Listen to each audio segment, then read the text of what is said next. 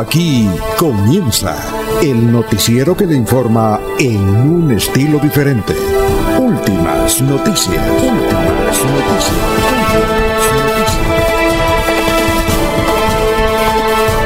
La información analizada por los expertos, sin sesgos, explicada con detalles, sin tanta carreta.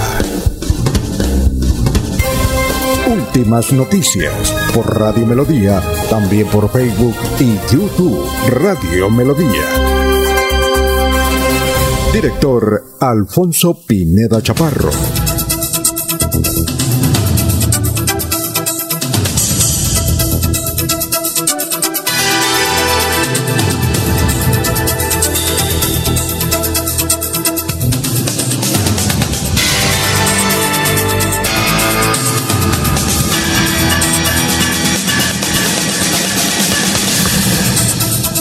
Gracias a Dios, hoy es 25 de abril del 2021.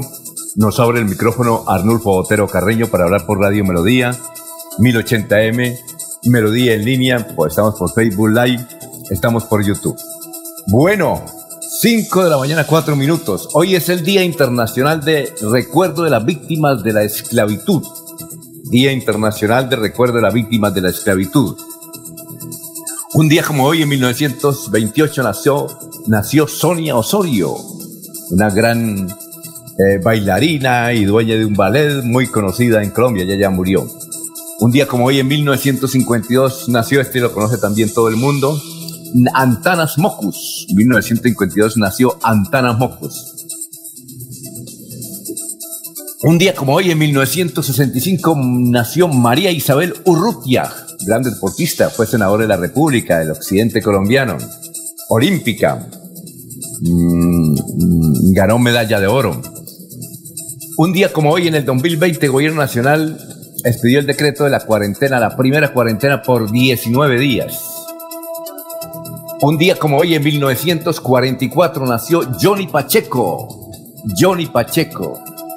Un día como hoy, en 1947, nació Elton John. Un día como hoy, en el 2006, murió Rocío Durcal. Rocío Durcal. Son las 5 de la mañana, 5 minutos.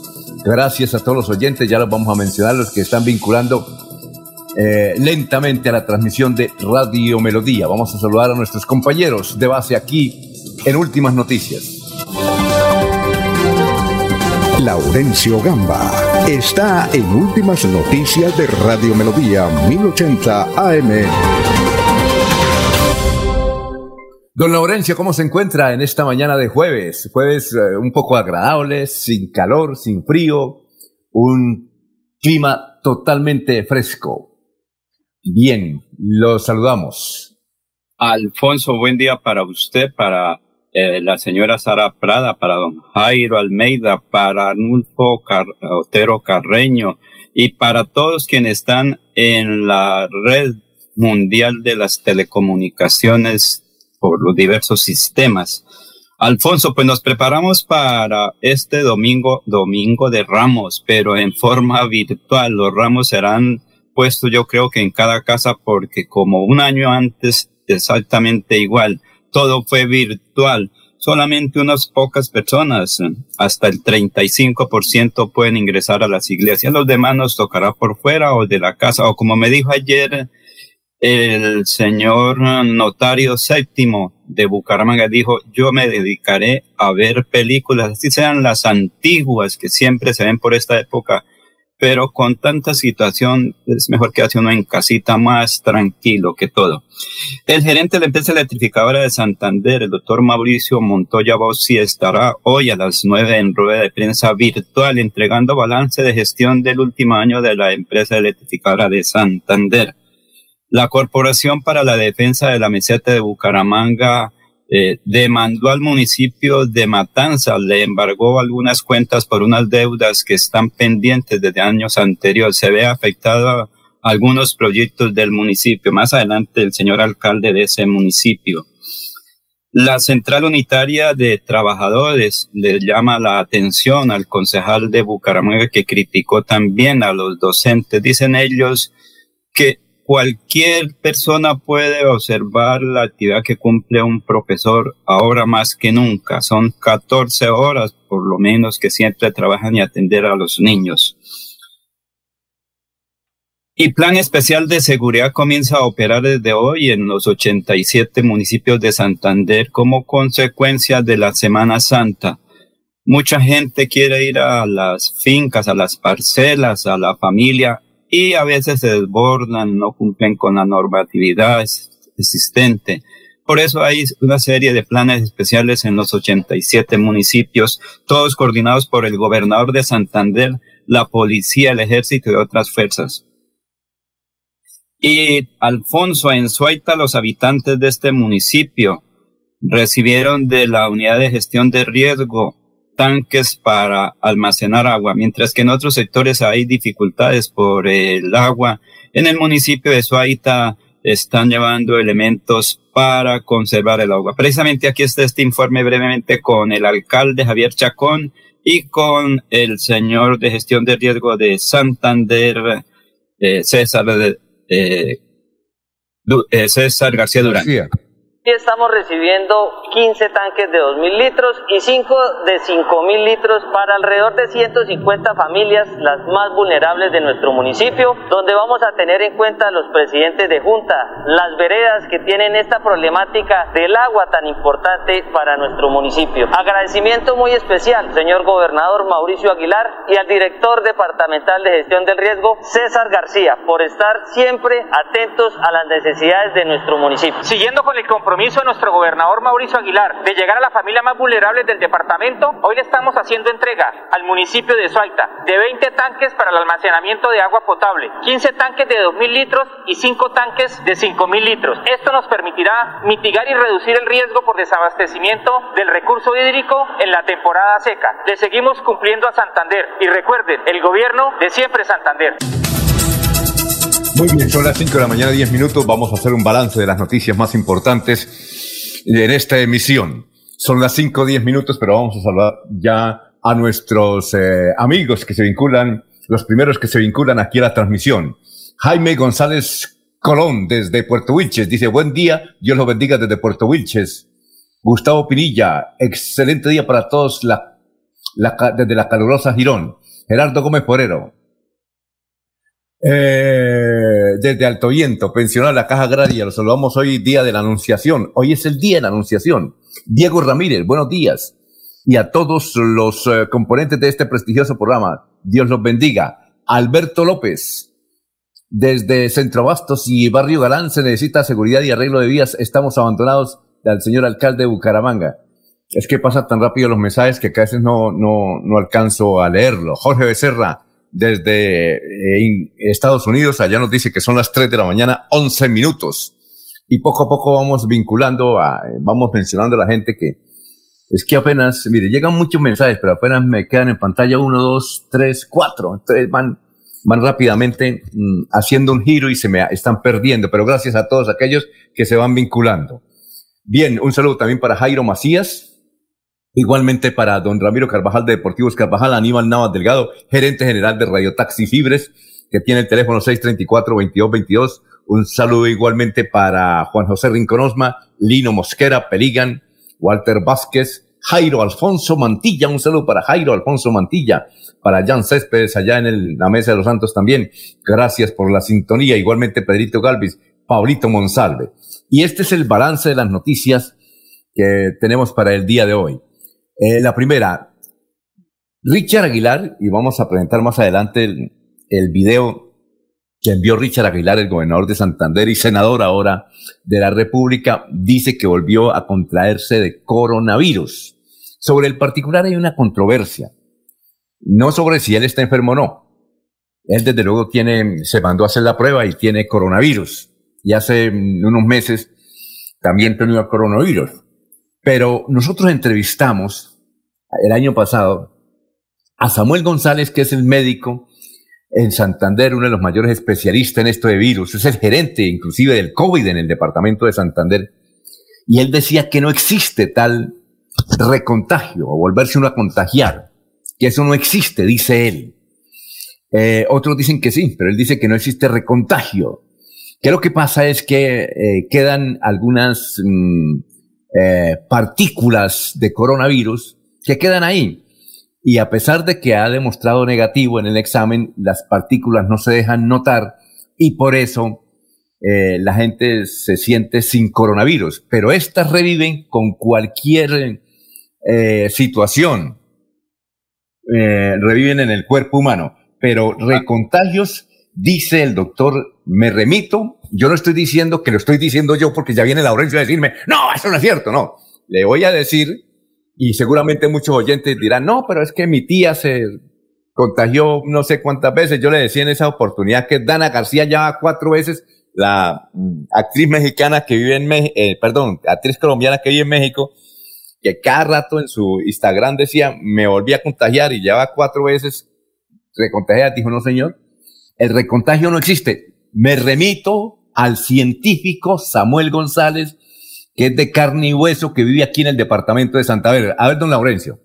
Alfonso, es que según la experiencia, y he hablado con varios médicos, amigos, cuyos nombres los mantengo en reserva apenas natural, ellos dicen lo siguiente, lo que ocurre es que el cuerpo pues recibe una serie de elementos que quedan ahí y hay que tener cuidado en los 90 días siguientes, porque se pueden presentar esas secuelas.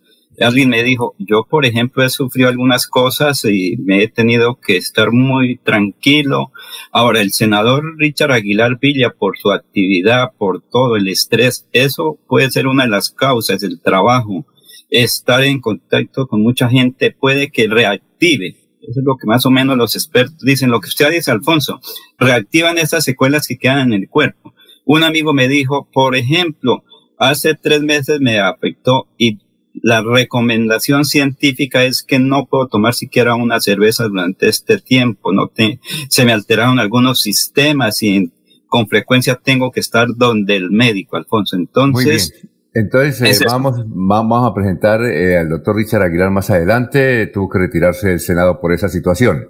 Y además es uno de los hombres fundamentales eh, en el, la reforma tributaria.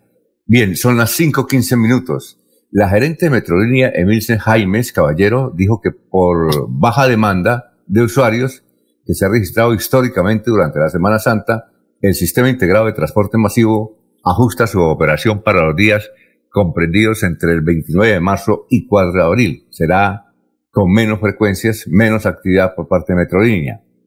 Eh, por su parte, la Dirección de Tránsito dijo que el pico y placa será normal en Semana Santa, es decir, los días lunes, martes, miércoles santos habrá normalidad en pico y placa. Llegaron a Santander 25.211 vacunas. Los biólogos eh, son de los laboratorios de Pfizer y Sinovac. 19.511 corresponden a primera dosis y 5.700 a segunda dosis. Bien, eh, una mamá de 49 años y su hija, la mamá se llama Dora Cecilia Rico, fue atacada por su mascota, un perro pitbull, en la mañana de ayer en el barrio San Francisco de Piedecuesta, ahí donde quedan los bomberos. Más adelante vamos a escuchar eh, a la autoridad hablando sobre el tema. Encuesta de de la firma Vamos, o de la Fundación Cómo Vamos, establece que el 25% de los bumangueses no quieren vacunarse contra el coronavirus, que tienen miedo.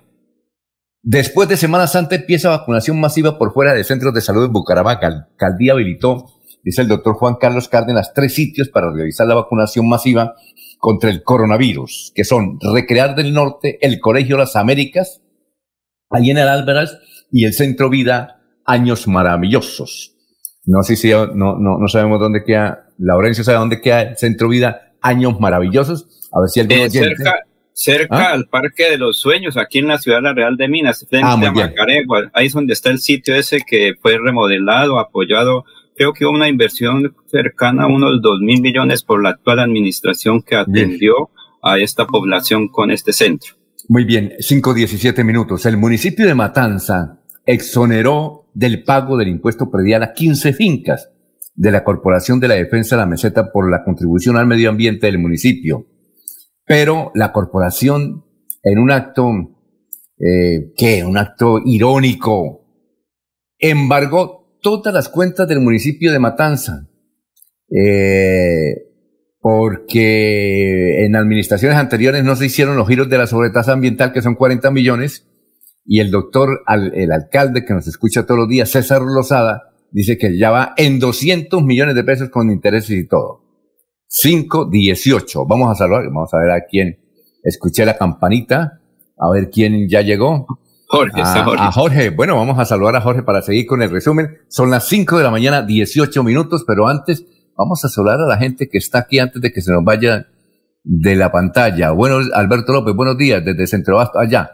Elsie Patricia Archila, buenos días, señores periodistas, los escucho desde Piedecuesta. Gracias, Elsie. Eh, Gonzalo Mejía Pico, el gran reciclador.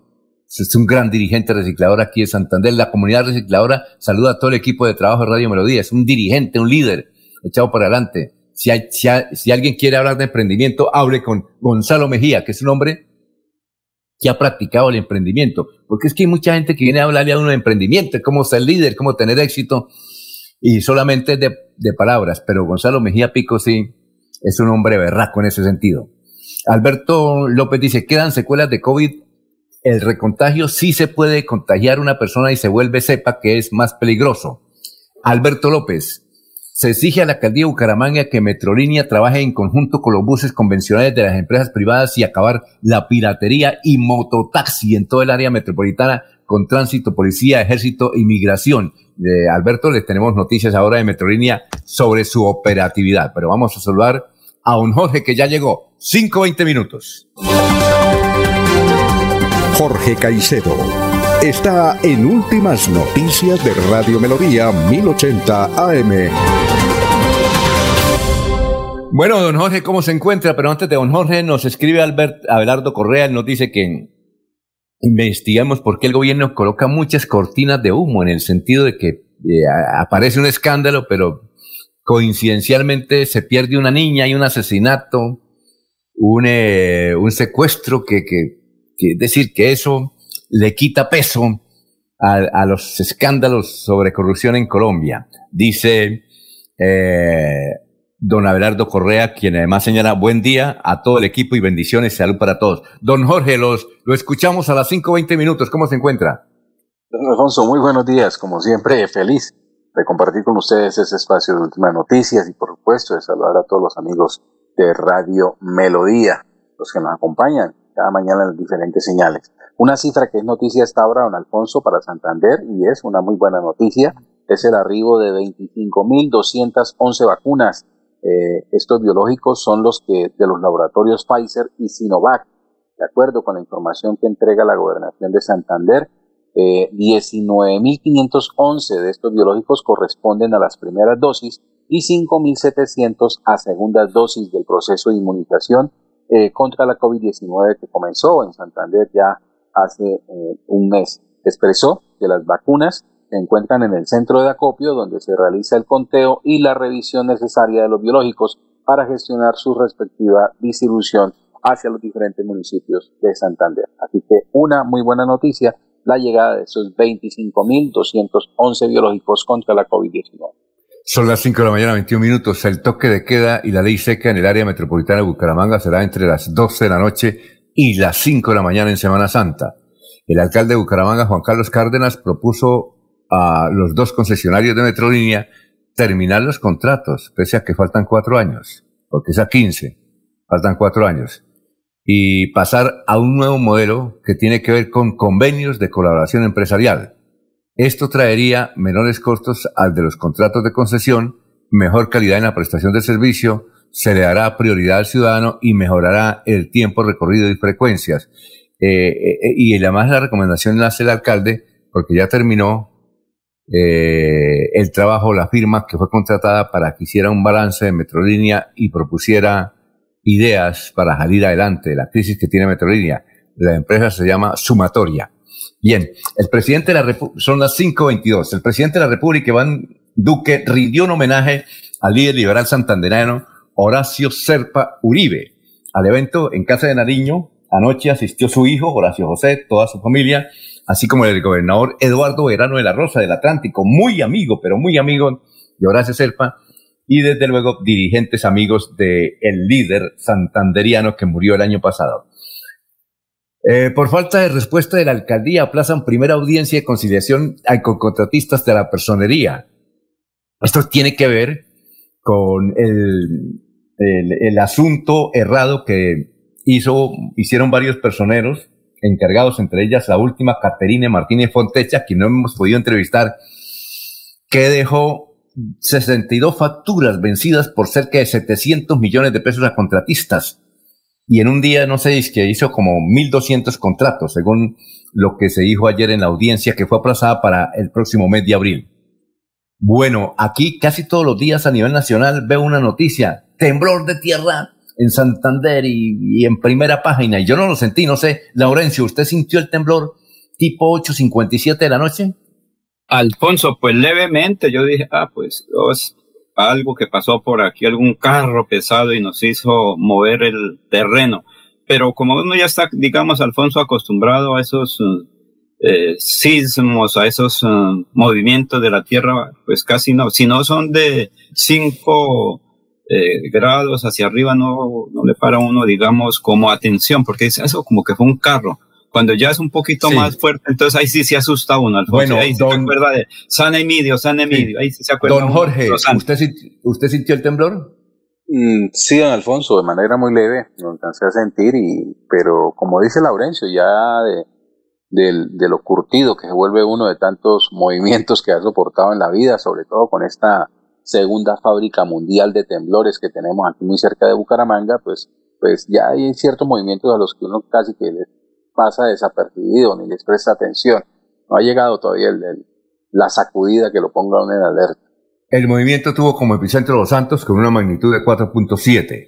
Bien, otra noticia 525. Atlético Bucaramanga enfrenta hoy desde las 6 y 5 minutos al Deportivo Cali en juego válido por la fecha 14 de la Liga Vilperi que se llevará a cabo en el Estadio Alfonso López de la Ciudad Bonita. Si el Bucaramanga gana este partido, comenzamos a soñar en grande. Pero tiene que ganarlo. Hay mucha fe, hay mucha fe. Bueno, eh, hoy Vanguardia Liberal trae un artículo que dice, para aquellos que están pensando irse para la costa, dice, atención, playas cerradas y restringidas, lo que debe saber si viaja a la costa. En el Atlántico se ordenó el cierre de playas desde el fin de semana entrante y en los días santos como medida preventiva ante el COVID.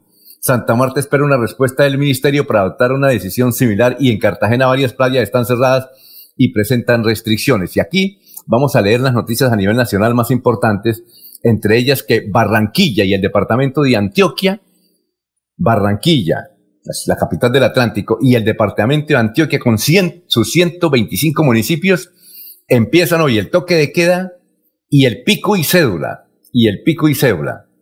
Bueno, otra noticia. Secuestran en el Valle del Cauca al empresario azucarero Jaime Alonso Mejías Carates. Es uno de los duros de la ciudad de Cali. No sé cómo lo secuestra un tipo que tiene tanto, eh, tantos escoltas. Tiene 65 años y dicen que son los de la disidencia de las FARC.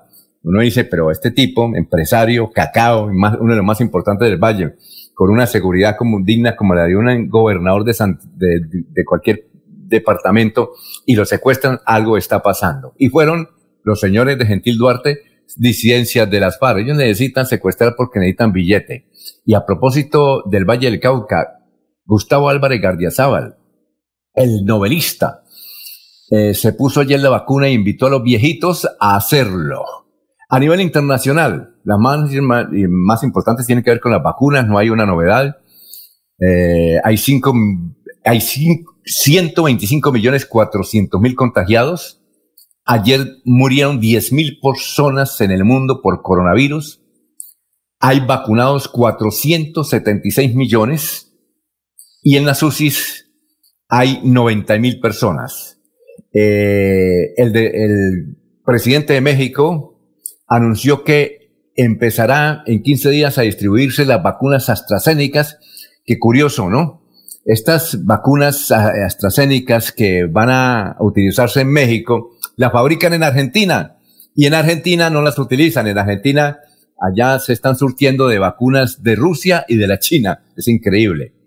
Bueno, otra noticia a nivel internacional es que la canciller Merkel de Alemania dijo públicamente me equivoqué y por eso no hay encerramiento. A partir del primero de abril había un encerramiento total en, en Alemania. Dijo, no, me equivoqué. Estaba mirando mal las cifras y las evaluaciones y no habrá encerramiento.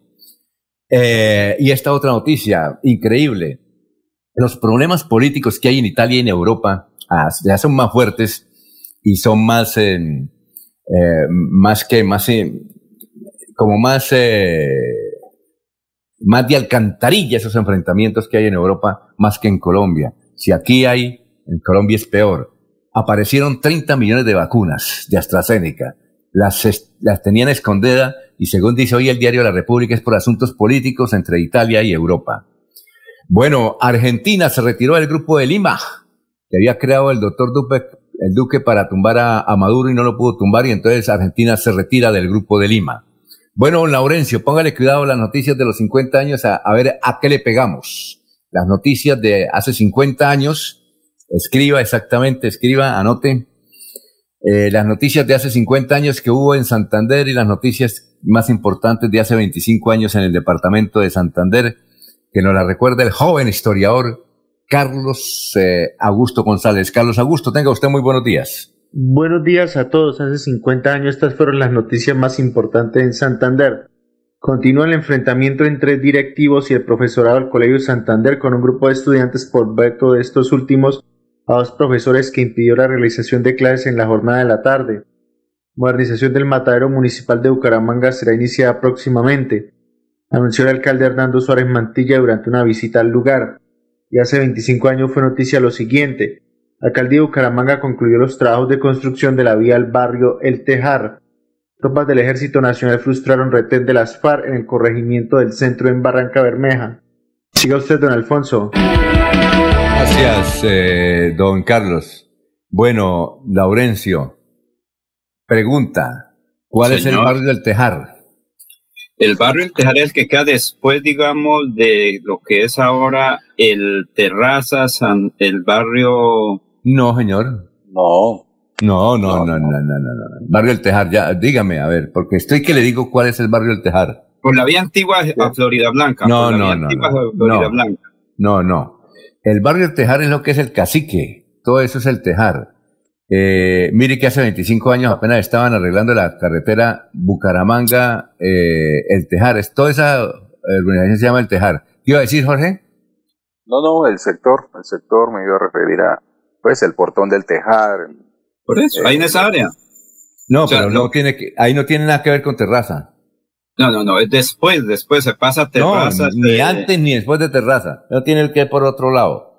A pesar de que eh, Don Trino, y usted fue gerente de ese supermercado allá en terrazas, ¿se le olvidó? que Tome la pastillita, don Laurencio. No, no, se pasa, se pasa la quebrada, se pasa la quebrada, lo que es eh, ahí creo que, eh, digamos, por cerca lo que es el cacique hacia esa área, hacia ese sector grande, es lo que se llama el, la, porque es que ahí era donde construían tejas, ¿se acuerda que por ahí estaba eh, unas fuentes laborales y que posteriormente pasaron a ser eh, apartamentos, pero ese es, el gran sector, no es que sea exclusivamente ahí, es un gran sector que se llamaba el tejar de Bucaramanga. una cosa es que se vaya al barrio, por ahí se puede ir al barrio de Terraza, sí, pero que eso no tiene nada que ver con terrazas. ¿Qué iba a decir, Jorge?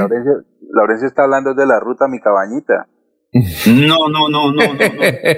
No, yo, no, yo digo es que es eh, la zona grande, ¿sí? Por ahí se... Eh, es que antiguamente, antes de la construcción, recuerde, antes de la construcción del cacique, ¿qué era? Toda esa área se llamaba el Tejar. ¿sí? Bueno. Que eso era, si no estoy mal, era de la familia, eh, bueno, ahorita se me olvida, pero cuando yo llegué a Bucaramanga, que yo llego ahí al Diamante, al San Luis, a la Victoria, a Terrazas, a ese sector, pues claro, conocía como el, eh, eh, barrio El Tejar, sino que también... El, el, barrio se llama El Tejar, lo que pasa es que a raíz de la construcción del centro comercial El Cacique, todo el mundo dice es Cacique. Bien, vamos a una pausa. Eh, Jorge Becerra dice desde, desde Los Ángeles, Estados Unidos. Esta respuesta es para mi amigo Martín Parra. Eh, la vacuna que me apliqué eh, y que me ha hecho sentir muy bien, a pesar de mi edad, eh, que tanto así que ya eliminé la pastillita azul que tenía, se llama la moderna. Esa me, me, me, tiene muy arriba, es, decir, ya dice aquí, le leo textualmente, estoy pensando en casarme y además porque, ¿cómo será cuando me apliquen la otra dosis que será en 25 días? Respuesta para don Martín Parra. Entonces se llama vacuna la moderna. ¿Aquí la vacuna la moderna, Jorge, no llega a Colombia o sí?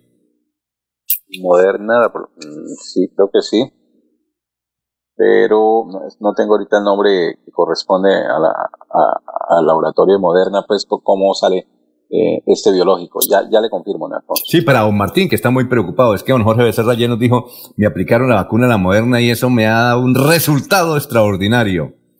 Eso se me aumentaron las actividades y estoy ya, y mi novia, aquí que es una, ¿de dónde es? Creo que es mexicana, Jorge, está muy feliz, estamos muy contentos y desde luego ya no tomo la pastillita azul. Me dice textualmente, leo textualmente lo que dice Jorge. Son las 5 de la mañana, 34 minutos. norteamericana, Alfonso. ¿Ah, sí? ah, ya. pero, pero se llama así, moderna. ¿Se llama moderna? o? Sí, es, desarrollada por el Instituto Nacional de Alergias y Enfermedades eh, Infecciosas, la Autoridad de Investigación de Desarrollo Biológico Avanzado Ambas instituciones eh, son de los Estados Unidos de América y la empresa Moderna. Muy bien. Vamos a una pausa, pero todo a un clic. Eh, Nuevo supermercado virtual. Alfonso, recordemos que Estados Unidos no aplica el biológico de Sinovac por ser de fabricación en China. Ah, bueno. Todo a un clic. Nuevo supermercado virtual Cajazán. Encuentra todo lo que necesitas en tucajazán.com y cómpralo desde la seguridad de tu hogar. Descuento permanente del 5% para afiliados a Cajazán. Son las 5.35. Melodía es la radio que lo tiene todo. Noticias. Deportes. Música. Variedades.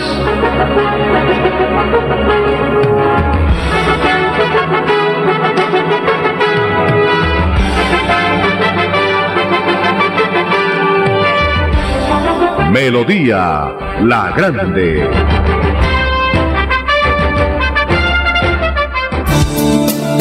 A esta hora presentamos la nota médica con el doctor Ricardo González Parra de la Unidad Médica Biológica. En esta oportunidad vamos a hablar de los dolores articulares. Recuerden amigos que los dolores articulares se presentan en todo nuestro organismo. Estamos hablando casi siempre en un 99.9% de una artrosis degenerativa. Para las personas que no saben qué es una artrosis degenerativa, es el desgaste de los amortiguadores entre hueso y hueso, llamados cartílagos. Cuando estos cartílagos se desgastan, eh, básicamente lo que pasa es que empieza a rozar un hueso con el otro. Esto es muy doloroso, es un dolor indescriptible. Es como un dolor de muela, pero en la articulación. ¿Qué es lo que sucede con la artrosis? Cuando hay un desgaste, cuando se gasta este cartílago, empieza a haber mucha limitación y rigidez. ¿Qué produce esto? Produce limitación, produce depresión, la persona está muy triste, está muy decaída, está muy aburrida, porque un dolor a cualquier persona limita. Entonces, no podemos dejar que si a alguien le está doliendo las piernas, la rodilla, la cadera, la columna, la espalda, si es un nuestro abuelo, si es nuestro tío, si es nuestro hermano, si es nuestro hijo, lo vayamos a dejar quieto. Lo que tenemos que hacer es un verdadero tratamiento. Y es por eso que la Unidad Médica Biológica Doctor Ricardo González, con terapias biológicas totalmente naturales, hace tratamiento biológico. Recuerde que estamos en la ciudad de Bucaramanga, estamos en la ciudad de Buga, estamos en Cali, estamos en Bogotá, Ibagué, e igualmente en Pereira, Medellín, Barranquilla, Cúcuta, Villavicencio. Estamos haciendo consulta médica para que ustedes todos, en Bucaramanga también, y en Buga y en Cali, aprovechen la consulta y en Bogotá vengan al consultorio médico. Recuerden que la consulta es completamente gratis a las personas que están escuchando este, eh, no solamente este espacio, sino esta nota sobre la artrosis degenerativa. El doctor Ricardo González, quienes habla, los invita a la consulta médica. Llame ya al 313-392-2623. 313-392-2623. Llame ya. Queremos que disfrutes de un servicio de energía confiable y de calidad Por eso trabajamos en el mantenimiento de la infraestructura eléctrica, para que estés informado oportunamente de las fechas y horarios de las suspensiones del servicio de energía. Síguenos en nuestras redes sociales arroba esa grupo EPN o consulta toda la información en www.esa.com.co. ESA Grupo EPN, Vigilado Superservicios. Se va la noche y llega últimas noticias. Todos los días, desde las 5 de la mañana, empezar el día bien informado y con entusiasmo.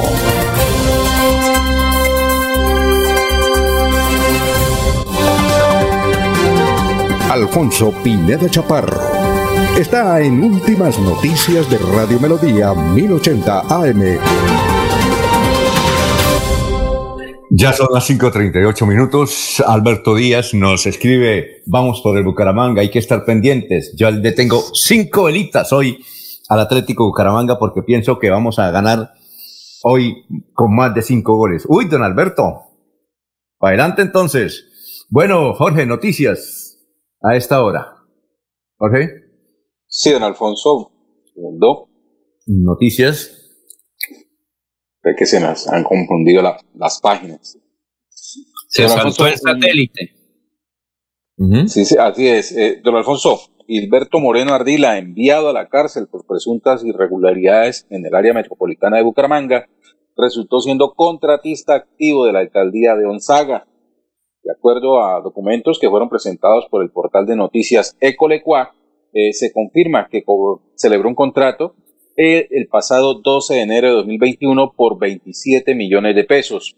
Tiene un plazo de seis meses y lo firmaron la alcaldesa Joana Grismaldo Barón y Moreno Ardila, quien se comprometió a prestar sus servicios profesionales para la asesoría jurídica en el municipio de Gonzaga en los aspectos relacionados con la contratación pública según la modalidad de selección que corresponda. Gilberto Moreno fue el que es el que está en la cárcel, que fue director encargado del área. Sí, señor, correcto. El mismo. A ver. Bueno, ¿y noticias de la Asamblea ha habido así importantes o no? 5.40. Don Alfonso, eh, hoy fue citada la plenaria de la Asamblea de Santander para eh, un debate de control político con respecto a las obras complementarias del tercer carril en Bucaramanga. Hay incumplimiento por parte de los contratistas. Muy bien, eh, don Laurecio, lo escuchamos. Alfonso, embargo, cuentas de la alcaldía de Matanza, su alcalde César Augusto Lozada, pues el que va a hablar. Pero Alfonso, es que aquí me dan un dato, que el barrio del Tejar está vinculado cerca a la comuna 16 y podría estar entre la carrera 35, número 99 y 48. Es decir, es una zona amplia, pero que ahora se conoce un sector, esto es otra cosa, pero sí, comuna 16 está el barrio del Tejar. Y hablando de Sotonorte, parece que hay dificultades, es un poquito entre la CDMB, el municipio de Matanza en la provincia de Sotonorte. Recordemos que este municipio hace parte de, la, de lo que es la, eh, la Corporación Autónoma de, de Bucaramanga y ellos están cobrando unos recursos pendientes, pero que sea el alcalde que explique qué es lo que está ocurriendo en su municipio. Sí, muy buenos días. Eh, pues venía una, una sobretasa que cobra la, la CMB a los municipios y administraciones anteriores que una deuda pendiente de aproximadamente 40 50 millones de pesos y el año pasado eh, retomé yo al posicionarme y las deudas eh, están en 200 millones de pesos y tan noticia que, que prácticamente la CMN tiene embargado más de seis predios y ayer me llegó una notificación de las cuentas del Banco Agrario embargadas también por la PND, la Corporación de la Centro de Bucaramanga. Y, y tal noticia de que Matanza pertenece a la junta directiva de la PND, una junta en función de pago o tratar de solucionar porque los predios que me tienen embargados yo tengo ya proyectos en fase 3 para entrar a ejecutar. Pero no me da pena decirlo y lo digo a la pública que el manejo que le están dando es político. Eh, son varios. Eh, yo tuve la oportunidad el año pasado de estar con el ministro Lucena, que es el ministro de Deportes, acompañado por el senador Richard Aguilar y el gobernador, donde ellos me ayudaron con un proyecto para unas cubiertas de unos coliseos y el colegio Las Mercedes dejar un coliseo eh, alto, llamémoslo alto rendimiento para basquetbol micro y voleibol. El proyecto está listo, yo les puedo mostrar el recado y todo, los recursos están listos, el proyecto está embargado por la CNB. Sin mirar me pasó con la Casa del Museo, la Casa de la Cultura y otros dos colegios que están embargados. Sí, estamos mirando hoy con la tesorera, casualmente nos reunimos ahorita a las siete y media de la mañana para mirar ese tema. Sí, pero prácticamente usted sabe que en el municipio eh, las cuentas las maneja a través del Banco Agrario, porque pues el Banco Agrario es donde están los municipios de esta y siempre ha existido la tradición con, eh, con el Banco Agrario y pues las cuentas embargadas son a nivel nacional. Eh, la orden viene de, a nivel nacional del Banco Agrario del Banco de la Cuentas. Sí, yo traté de hablar con el doctor Juan Carlos, el director, pero uno se da cuenta que él es manejado y detrás de él están gente que de pronto no está acorde con las políticas de uno y no se pudo hacer nada. Ahí está otro doctor Flores, que es uno de los que maneja ya la, la CNB y a veces jurídicamente se hace lo que él diga.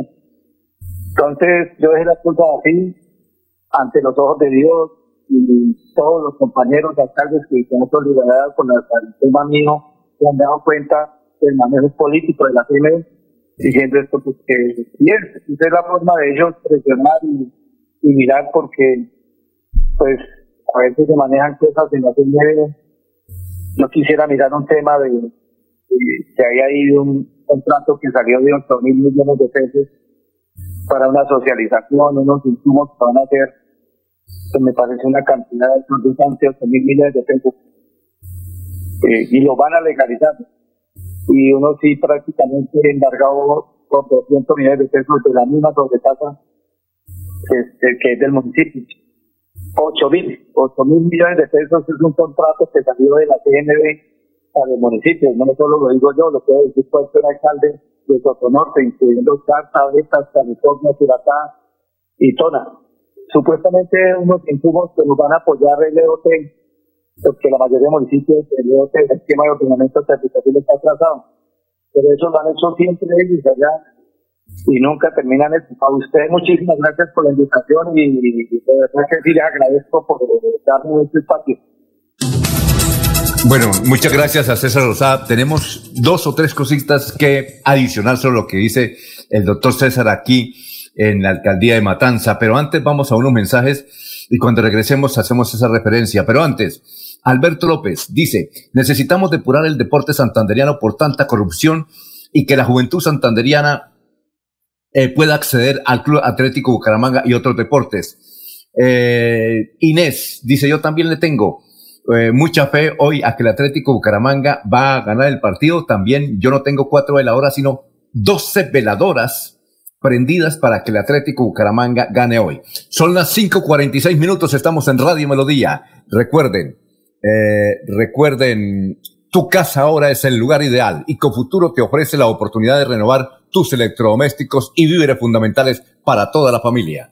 Para seguir adelante, Futuro te ofrece crédito educativo en línea. Ingresa a www.copfuturo.com.co y solicítalo de una manera fácil, rápida y segura con la mejor tasa. Atención telefónica 318-717-3270 y 317-404-6430. Futuro, construyendo sueños de progreso.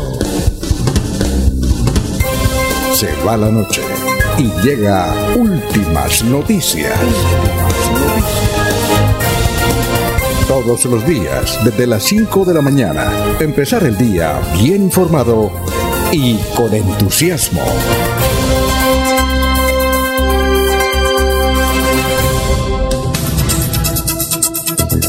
Son las 5.47. Sobre lo que dice eh, el doctor y joven alcalde César Rosada sobre Matanza, hay varias referencias. Eh, no hemos, eh, hemos intentado por todos los medios de hablar con las autoridades de la Corporación de la Defensa de la Meseta de, Bucaramanga. Ha sido difícil. la jefe de prensa o, el jefe, no sé si allá habrá jefa o jefe de prensa de la corporación, pues únicamente manda boletines y ha sido difícil encontrar un diálogo eh, con ellos para esta y otras situaciones.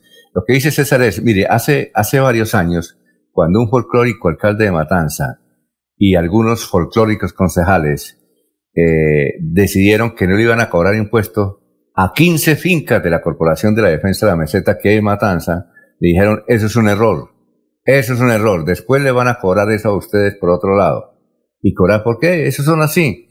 Oiga, aunque los directivos actuales no estaban en esa época, pero dicho y hecho, a pesar, es increíble que un municipio le rebaje el impuesto, eh, el impuesto predial a fincas del Estado.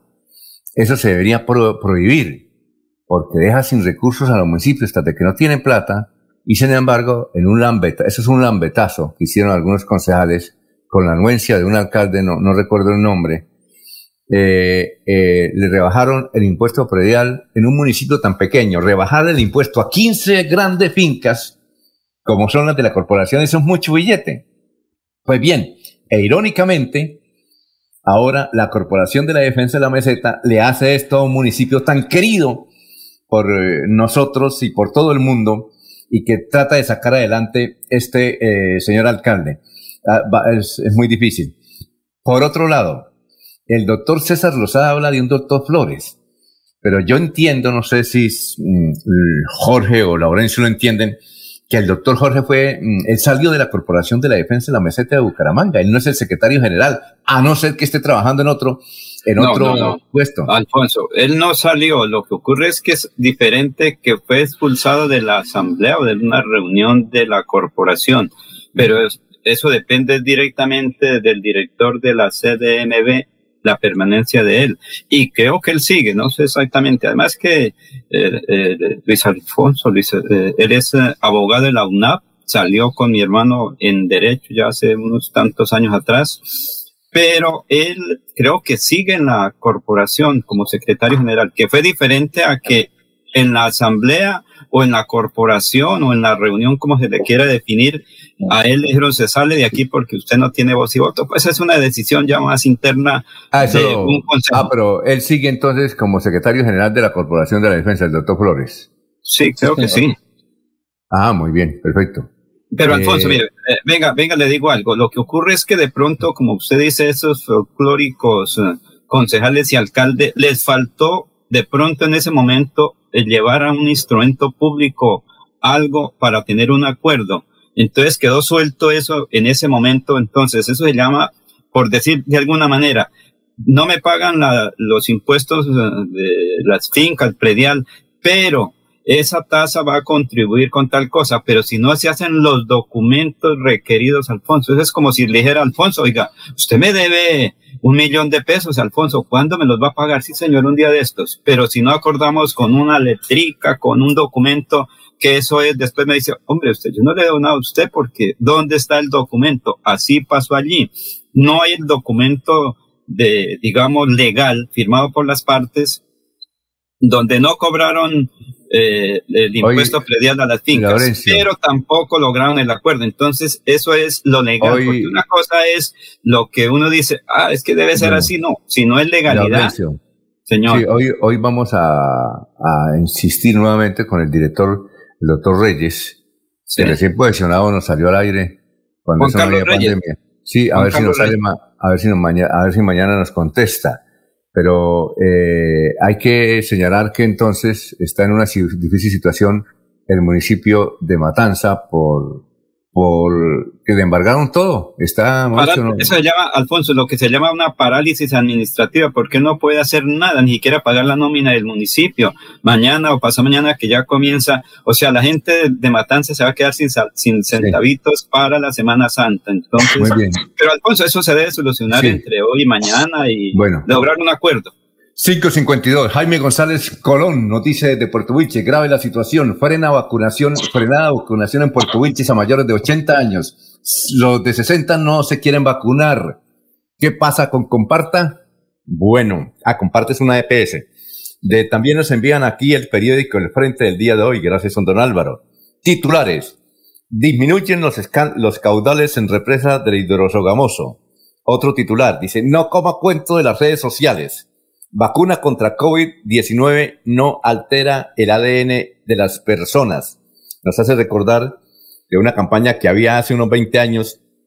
Dice, no coma cuento, coma carne, porque antes se decía que la carne hacía daño. Entonces hicieron una publicidad, la, la Federación Nacional de Ganaderos, una publicidad por todo Colombia que decía, no coma cuento, coma carne.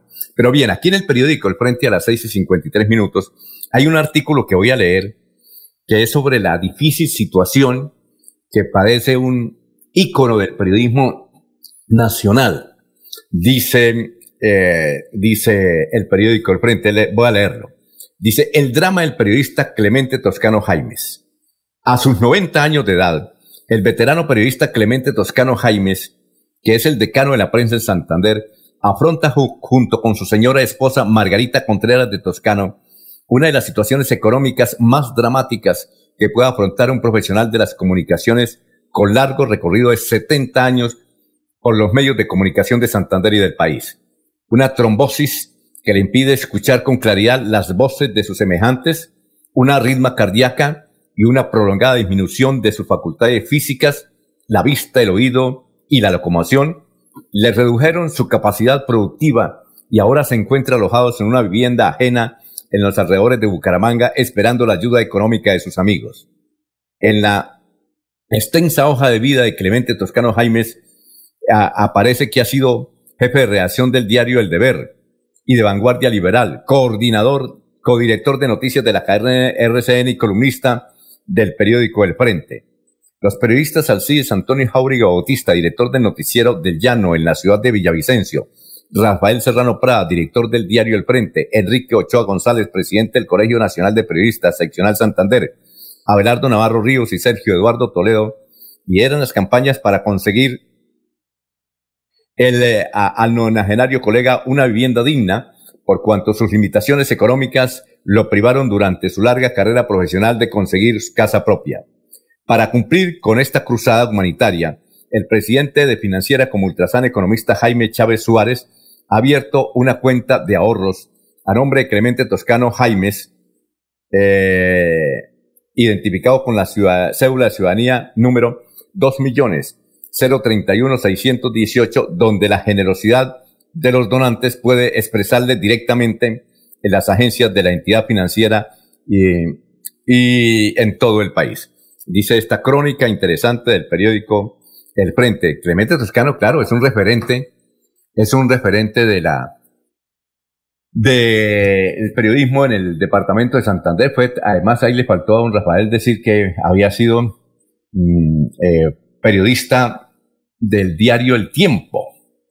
Mm, y además, eh, uno de los jefes del Clemente Toscano fue Alberto Lleras Camargo, que fue presidente de Colombia y uno de los mejores escritores que ha tenido el país y una de las mejores voces. Dicen nuestros antepasados que les agrava escuchar las alocuciones de Alberto Lleras Camargo, que es el abuelo de el doctor Zuleta, que trabaja ahora en, en la radio, eh, Felipe Zuleta. Ese es el abuelo de, de, Felipe y de Germán Vargas Lleras. Eh, no. No, no sé si Alberto Lleras es, es, abuelo de... No, no. El que es abuelo de Germán Vargas es Carlos Lleras Restrepo, que es diferente es que uno es Alberto Lleras ah, y otro es Carlos, eh, Carlos Lleras Restrepo. Carlos Lleras es el abuelo de Germán Vargas Lleras. Sí, sí. Y Alberto Lleras es el abuelo de eh, Felipe Zuleta. Entonces decíamos que eh, don Clemente Toscano, Jaimes, que ha sido un redentor del periodismo, lleva más de 70 años en la, en la actividad. No la ha dejado porque escribe todavía en el periódico El Frente. En el periódico El Frente. Muy bien, vamos a ver qué, Alfonso, va, Alfonso, Alfonso, regálame un minutico. Es que hace unos 25 años fuimos a una rueda de prensa al antiguo Seguro Social de Colombia, el Seguro de Colombia ahí en la calle 35 con el edificio Acevedo y Gómez. Cuando terminamos la rueda de prensa, uno de los funcionarios dijo, eh, periodistas, si quieren hacer que muestren cédulas y vamos a revisar cómo van cada uno con la cotización. eh, perdonen nombres, eh, Jairo Sarabia Hernández, Luis Emiro Millán, César González, eh, don Clemente Toscano y mi persona, como dice la gente. Eh, cuando le tocó el turno a don Clemente, revisaron casi diez veces, pero su número de cédula sí está bien, señor. Su situación sí es esta, porque cuando revisaron para esa época, él tenía como 75 años. Dijeron, señor, es que usted apenas lleva una cotización de nueve años. No podemos siquiera darle el 50%. Eh, no sabemos qué pasó. Entonces él dijo, no, es que yo vengo a reclamar mi pensión. Yo tengo 75 años y por lo tanto lo que a mí me corresponde es la pensión. Revisaron todo luego y no, porque no se sabe qué ocurrió en la cotización antigua. Ellos dicen que desapareció, que no cotizaron, que hay una situación eh, pues, difícil para Clemente por esa situación. bueno, eh, Laurencio, y antes de ir a unos mensajes, Clemente dice lo siguiente, que los políticos lo atracaron a él. Él acusa a Hugo Gerrano Gómez eh, de eh, ser el responsable de que él no se haya pensionado. Lo decía en esa época. ¿En qué sentido? Hugo Gerrano Gómez era uno de los mayores accionistas del diario Liberal y eh, don Clemente Toscano trabajaba para el diario Liberal. Y pues se pensaba en esa época que el periódico El Liberal le consignaba mensualmente el aporte de pensión de los trabajadores. Y así estuvieron durante varios años, cuando eso pues no había tanta auditoría y tanta contraloría, y pues el Internet no estaba fluido, ni siquiera había aparecido, pues era difícil comprobar las consignaciones. Pues bien, al cabo del tiempo, eh, Clemente fue a mirar y resulta que todos los años que él trabajó en el periódico liberal no fueron cotizados al Seguro Social y por eso se quedó sin pensión. Vamos a una pausa y regresamos. Y a la gente que nos está escribiendo, muchas gracias. Dice Gustavo Penilla Gómez, eh, lo de don Clemente Toscano es la muestra de que las actuales agremiaciones de periodistas no sirven para nada, dice Gustavo Penilla Gómez. Son las seis de la mañana. A esta hora presentamos la nota médica con el doctor Ricardo González Parra de la Unidad Médica Biológica. Y hay una duda de muchas personas. Las personas dicen, doctor, lo que tengo es artritis o lo que tengo es artrosis. Bien, la diferencia radica en dos cosas. Primero, ¿le duele en la mañana o le duele en la noche? Si a usted le duele cuando se despierta o a eso de las 3 de la mañana lo despierta el dolor 3 de la mañana y se despierta con las articulaciones como entumidas, estamos hablando de una artritis reumatoidea. La artritis reumatoidea, la principal característica es que duele en la mañana y que la persona dice, la palabra, la palabra textual es siento engarrotada las manos, siento entumecida las manos. Esa es la palabra que dice el paciente, doctor, siento como engarrotada las manos. Cuando la persona tiene ese síntoma, cuando se despierta y tiene mucho dolor, es una artritis reumatoidea. Ay, doctor, pero es que me duele durante el día y también me duele durante la noche. Cuando ya le duele también la noche, es una artrosis degenerativa. Tenemos casos de pacientes que tienen las dos y es frecuente, o sea, que tienen artritis reumatoidea con artrosis degenerativa. ¿Cuál es la diferencia? La diferencia es que la artritis reumatoidea es pura y neta inflamación. La artritis reumatoidea es pura inflamación y se inflama tanto el cartílago, se inflama tanto la articulación que la alcanza a deformar y la alcanza a dañar. ¿Sí? La artritis reumatoidea y la artrosis degenerativa básicamente es el desgaste. Esa es la diferencia entre los dos, pero para efectos prácticos las dos producen dolor. Así que amigos, recuerden que en la unidad médica tenemos tratamientos efectivos con el manejo precisamente de medicamentos biológicos y tratamientos naturales. Recuerden el número telefónico para que ustedes llamen y pidan su cita médica.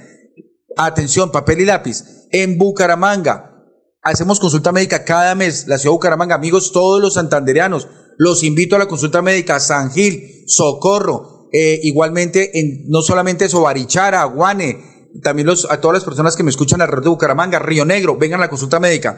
Y también en Buga y en Cali, 304. 630-9500. 304-630-9500. Aquí Bucaramanga, la bella capital de Santander. Transmite Radio Melodía, Estación Colombiana, HJMH, 1080 kilociclos, 10.000 vatios de potencia en antena, para todo el oriente colombiano. Cadena Melodía, la radio líder de Colombia. Cuando piensas en amor, pasión, piensa en mí, Damiana. Pide ahora mismo tu tableta de Damiana para que disfrutes al máximo de una relación sexual con toda la energía, vitalidad y que te permita durar el tiempo que tú quieras. Damiana, pídela a domicilio en Bioalterna 643-6636 o al celular 321-441-6668. Bioalterna, calle 55 3117, Barrio Antiguo Campestre, Bucaramanga. En Radio Melodía, últimas noticias. Las noticias de la hora, las noticias de la hora. Saludos, Silvia Cárdenas les presenta las UCI Noticias y Paz del Momento. La Corte Interamericana de Derechos Humanos le ordenó al Estado colombiano que adopte de forma inmediata las medidas necesarias para proteger la vida de la periodista Ginette Bedoya y de su madre, ambas víctimas de amenazas durante los últimos 20 años. Nuevamente los maestros son amenazados por grupos armados ilegales en Ituango, Antioquia. La alcaldía del municipio denunció que 10 profesores están en el casco urbano de Ituango y otros se desplazaron hacia Medellín. En el Congreso dieron luz verde a la ponencia del primer debate del proyecto de ley que pretende regular las plataformas de transporte y equilibrar las condiciones con los taxistas.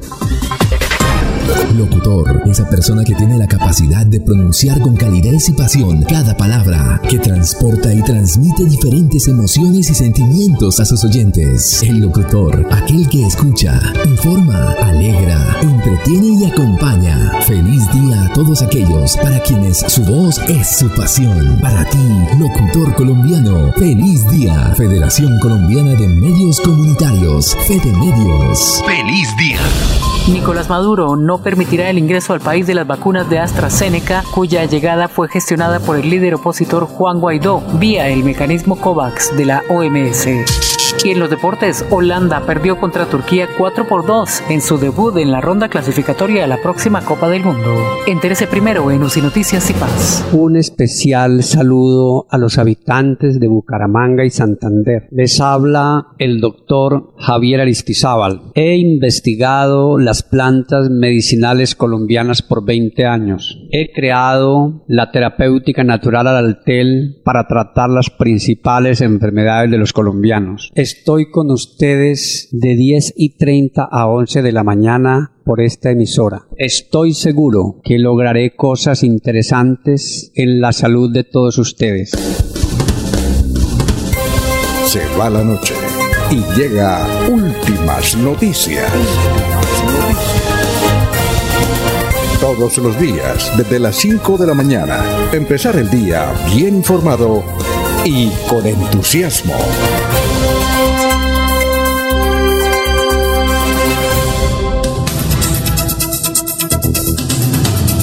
Muy bien, eh, son las 6 de la mañana y 6 minutos. Saludamos al congresista Oscar Villamizar. Eh, doctor Oscar, tenga usted muy buenos días. ¿Cómo se encuentra, doctor Oscar? Bienvenido. Alfonso, un saludo especial para usted, para Jorge, para todo el equipo de trabajo, para Laurencio, que también lo veo por aquí en pantalla. ¿Cómo están? Buenos días. No, muy bien, claro que, que muy bien, claro que Laurencio tiene una aplicación de Stephanie Yurlendi Urquijo Barrera. ¿Debe ser una, una sobrina o no, Laurencio? No, no, no, no, nada. No, ahí aparece, que... aparece ese nombre. Voy a ver si se le están hackeando la, la cuenta. de pronto. Hay que tener cuidado, hay que tener mucho cuidado. bueno, eh, doctor, eh, ah, tenemos unas preguntas eh, diferentes sobre el acontecer político, pero, pero antes eh, a usted logró sacar unos proyectos interesantes sobre el cáncer de mama y el maltrato a la mujer. ¿De qué se trata, doctor? Alfonso, ayer, eh, con la ayuda de los senadores de la Comisión Séptima del Senado de la República, logramos que se votara la ponencia, el informe con el que termina la ponencia, el proyecto de cáncer de mama que hemos, del que hemos venido hablando desde hace muchos eh, meses atrás. Yo creo que esto es un gran avance nos falta debate del articulado que debe ir en el primer orden del día del próximo, de la próxima citación de, de Comisión Séptima de Cámara y debate ya en plenaria de Senado para que esto se vaya a sanción presidencial. Yo creo que avanzamos bastante en este proyecto de ley que busca mejorar la calidad de vida de las mujeres que sufren y que, y que tienen la posibilidad de sufrir de cáncer de mama. Es un proyecto que elimina las barreras de acceso a esas mujeres para que la atención sea oportuna y que este cáncer no les quite la vida. ¿Pero que eh, eh, eh, el proyecto de ley le ordena a las CPS o cómo es el asunto? ¿O, al gobierno en Este proyecto tiene cuatro temas fundamentales. El primero de ellos es que desde el día en que se en que se diagnostica el cáncer de mama hasta el día del inicio del tratamiento no pueden transcurrir más de 40 días. Eh, calendario, por lo general se demoran entre seis meses eh, y un año, y esto hace pues que el cáncer haya hecho metástasis en otros órganos. Entonces, con este proyecto de ley lo que buscamos es que entre el día del diagnóstico y el día del inicio del, del tratamiento no pasen más de 45 días. Estamos buscando también que la primera mamografía que empiece a hacer la EPS no se haga a partir de los 50 años, sino a partir de los 40, porque hoy el 30% de las mujeres que mueren de cáncer de mama son menores de 50 años. Buscamos también que se creen mamógrafos móviles para que lleguen a diferentes sectores de la, de las, del sector rural del país. Hoy tenemos mamógrafos en varios sitios de, Colombia, muchos de ellos no están eh, con las calidades o no están prestando el servicio que deben prestar, ya están obsoletos por llamarlo de alguna manera y también en este proyecto de ley lo que buscamos es precisamente que esos eh, mamógrafos tengan la, la calidad y la certificación que deben tener. Estos son como cuatro puntos eh, sencillos de los que trae el proyecto de ley. Estamos haciendo el debate porque lastimosamente, y debo decirlo, han habido algunos funcionarios eh, que no quieren que este proyecto salga adelante, pero yo creo que ayer la demostración en comisión séptima de la votación unánime para que este proyecto sea una realidad eh, es la demostración de que el Congreso de la República y en especial el Partido Centro Democrático está jugado para que este proyecto llegue a todas las colombianas. Son las seis y diez. ¿Y lo del maltrato a la mujer?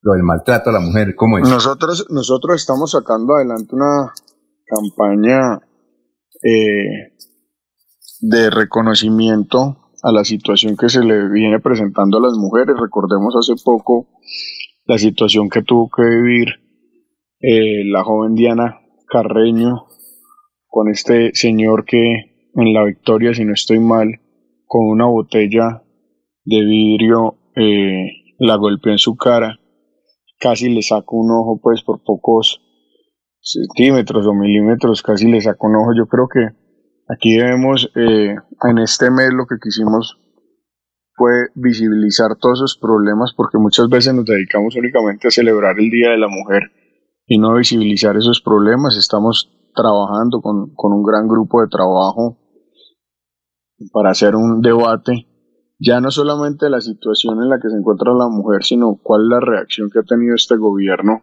y las entidades y las instituciones precisamente para proteger a la mujer en todas estas situaciones, cómo viene actuando la fiscalía, la policía y cómo creemos nosotros que se debe generar una estrategia finalmente para que realmente se proteja a la mujer, porque yo creo que esa es una lucha de todos. Bueno, doctor, eh, vamos a hablar ahora de política, doctor Oscar Villamesa. Son las seis de la mañana, 12 minutos. Bueno, mire, eh, cuando Iván Duque era senador, venía aquí a la ciudad de Bucaramanga y, obviamente teníamos la oportunidad de, de, ir a hacerles entrevistas. Yo recuerdo una entrevista que le hicimos en la carrera 27 con calle 48 y ahí estaban varios dirigentes de, del Centro Democrático de Bogotá y aquí Bucaramanga. Recuerdo a Carlos Peña, Carlitos Peña, recuerdo a Alexi Cali, en fin. Y entonces, mire lo que decía el doctor Iván Duque. Yo por ahí estaba buscando el audio, pero yo como soy tan desordenado en ese sentido, no lo he encontrado. Pero mire lo que decía el doctor Iván Duque. Toda reforma tributaria, toda reforma tributaria significa impuestos. Señores, toda reforma tributaria significa impuestos. O si es que el gobierno, en vez de estar, en ese tiempo era Santos, en vez de estar promoviendo más reformas tributarias, debería era promover leyes que favorezcan al pueblo colombiano. Entonces, mire cómo son las cosas. Ahora el doctor Duque está promoviendo en el Congreso de la República una reforma tributaria. Él la llama de otra manera, como para que no sea el impacto, pero, pero, pero es una reforma tributaria que desde luego es para conseguir impuestos y no lo harían. Usted hace parte del, del, del equipo de gobierno, hace parte de quien ayudó a elegir al doctor Iván Duque. Le hemos, hemos entrevistado a muchos congresistas de otros partidos y le hemos preguntado puntualmente, ¿usted va a votar la reforma tributaria? Y todos dicen, no. Doctor, le preguntamos, doctor Oscar Villamizar, ¿usted va a votar esta reforma tributaria que presenta el gobierno al Congreso? Yo no conozco la reforma, yo creo que sería irresponsable decir que uno al unísono y entero va a votar no una reforma tributaria. Yo lo que creo es que no voy a votar creación de impuestos, no voy a votar ampliación de la base. Ayer me decían que se quiere ampliar la base tributaria, que quieren poner a tributar a personas con ingresos más bajos. Y eso yo creo que desde ningún punto de vista es sano. Tampoco creo que, bueno, ya eso lo desmintió el presidente Duque, que era bien importante el tema del IVA de la canasta familiar que ya no, pues que nunca ha ido en esa reforma tributaria. Yo creo que sobre esto hay mucho ruido y poca realidad. Yo creo que en esto no tiene que ser responsable hacer un estudio. Sé que dentro de una reforma tributaria viene la creación de, de tributos y la creación de tributos no está mal, depende de a quién se los creen. Yo creo que aquí los que más ingresos tienen tienen que ayudar también a sacar el país adelante. Y en ese escenario yo no puedo decirles a ustedes no voy a votar una reforma tributaria.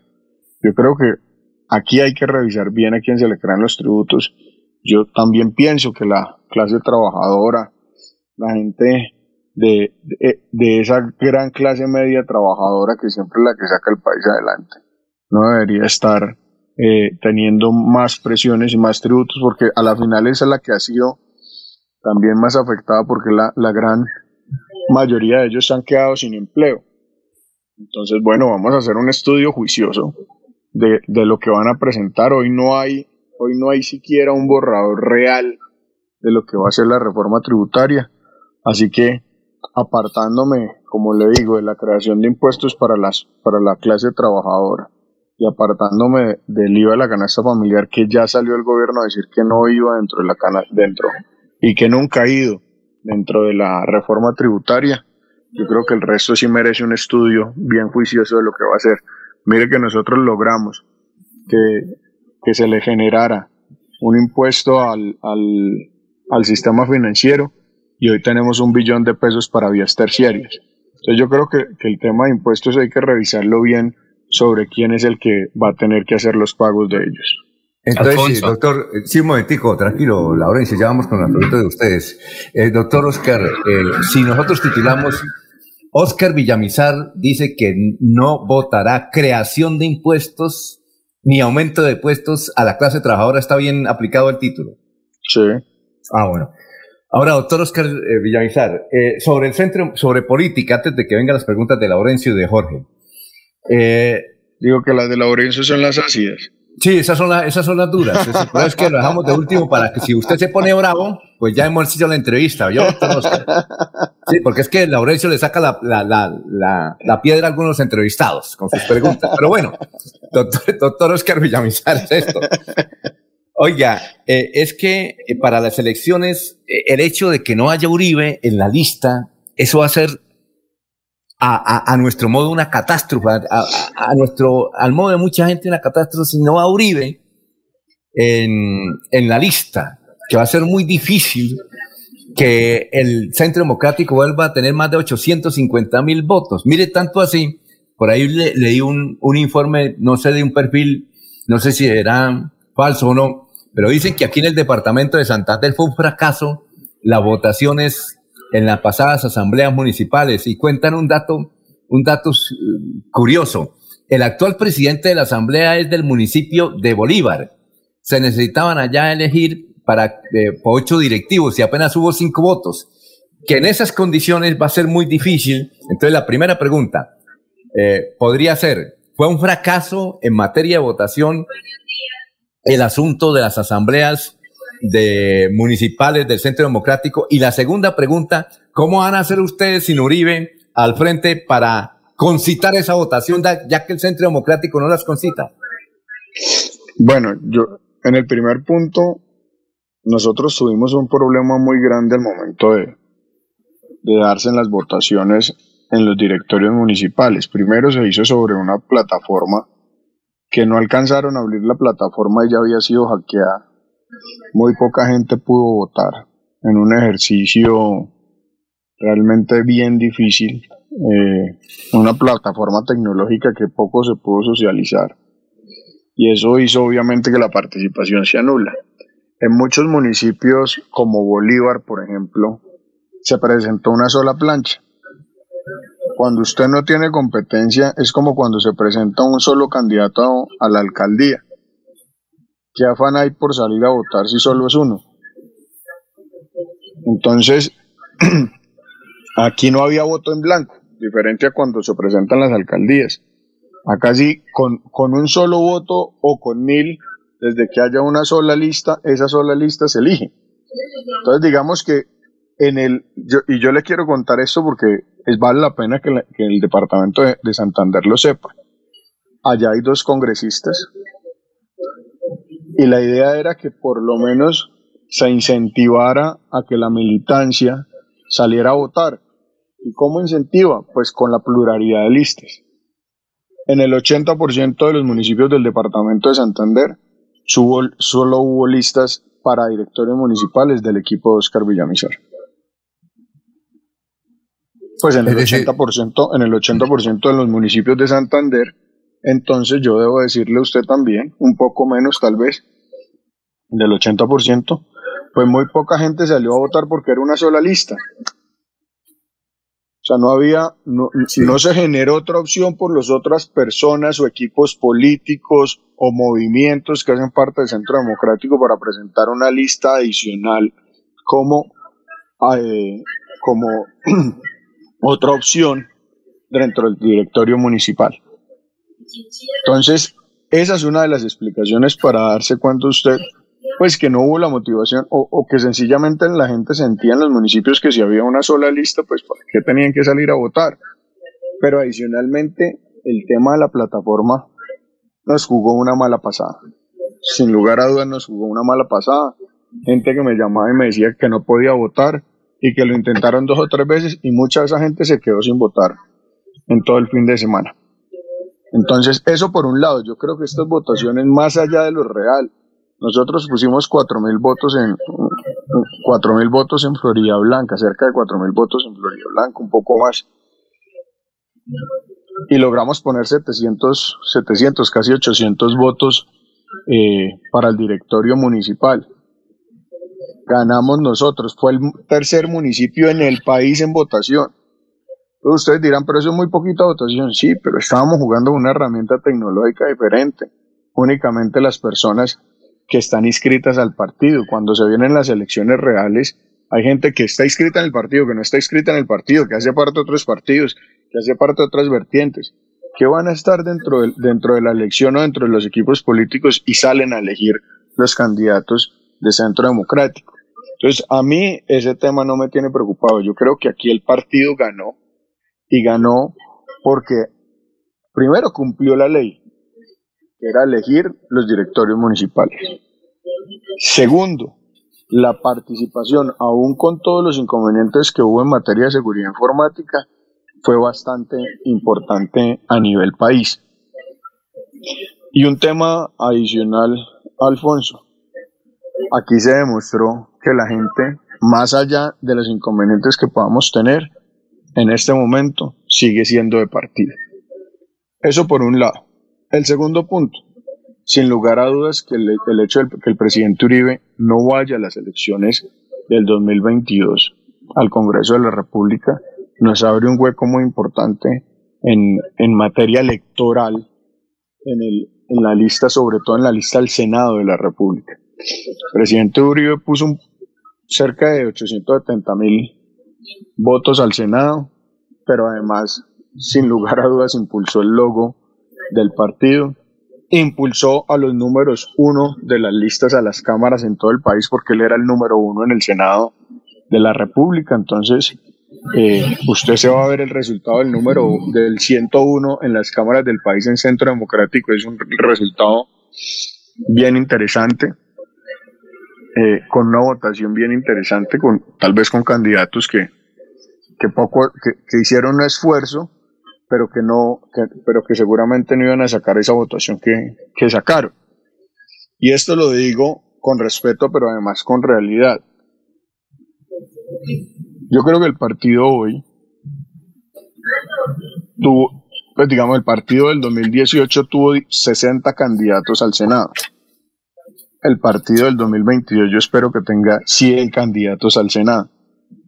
Nosotros en Centro Democrático el presidente Uribe tomó la decisión de únicamente llevar 60 en el 2018 y eso hizo obviamente que la votación eh, no fuera la que, la que todos esperábamos. Si hubiese puesto seguramente esa lista de, de 40 más, si hubiese elegido por lo menos uno o dos senadores más y estaríamos hablando ya no de 19, sino de 20 o 21 senadores.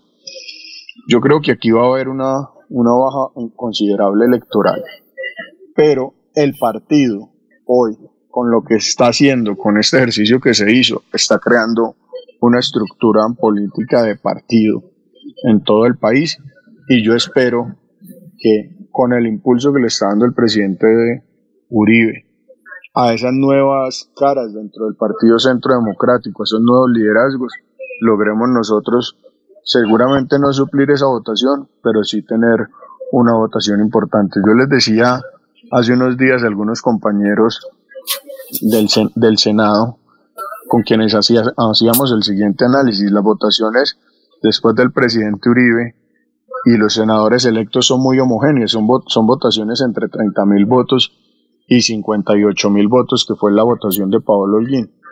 Eso quiere decir que hoy mucha gente está animada a ser candidato al Senado por Centro Democrático, porque seguramente el que tenga más de 45 mil o 50 mil votos, o que pueda hacer el ejercicio de conseguir eso, esa votación y ese apoyo de la gente en el país, puede ser senador de la República.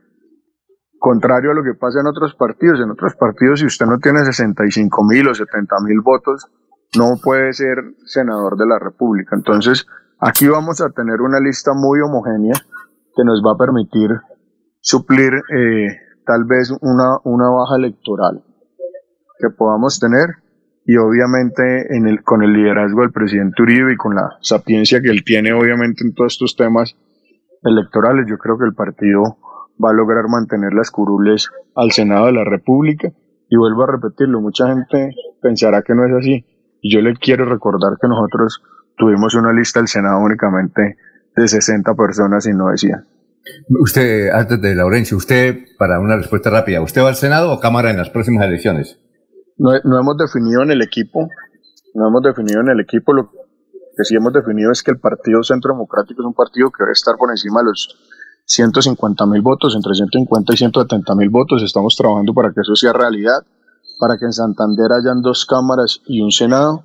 Y dentro del equipo político que lidera Oscar Villamizar de Centro Democrático, debe existir la posibilidad de tener un Senado y una Cámara como mínimo. Bueno, eh, 6 y 27. Finalmente, este, eh, Laurencio. Eh, señor congresista, pues la pregunta, ¿qué ha pasado con estos días Saavedra que dicen que sería el candidato al Senado? Y no es tiempo en este momento para una reforma tributaria porque ya estamos en un año electoral y todo se presta para hacer malas cosas.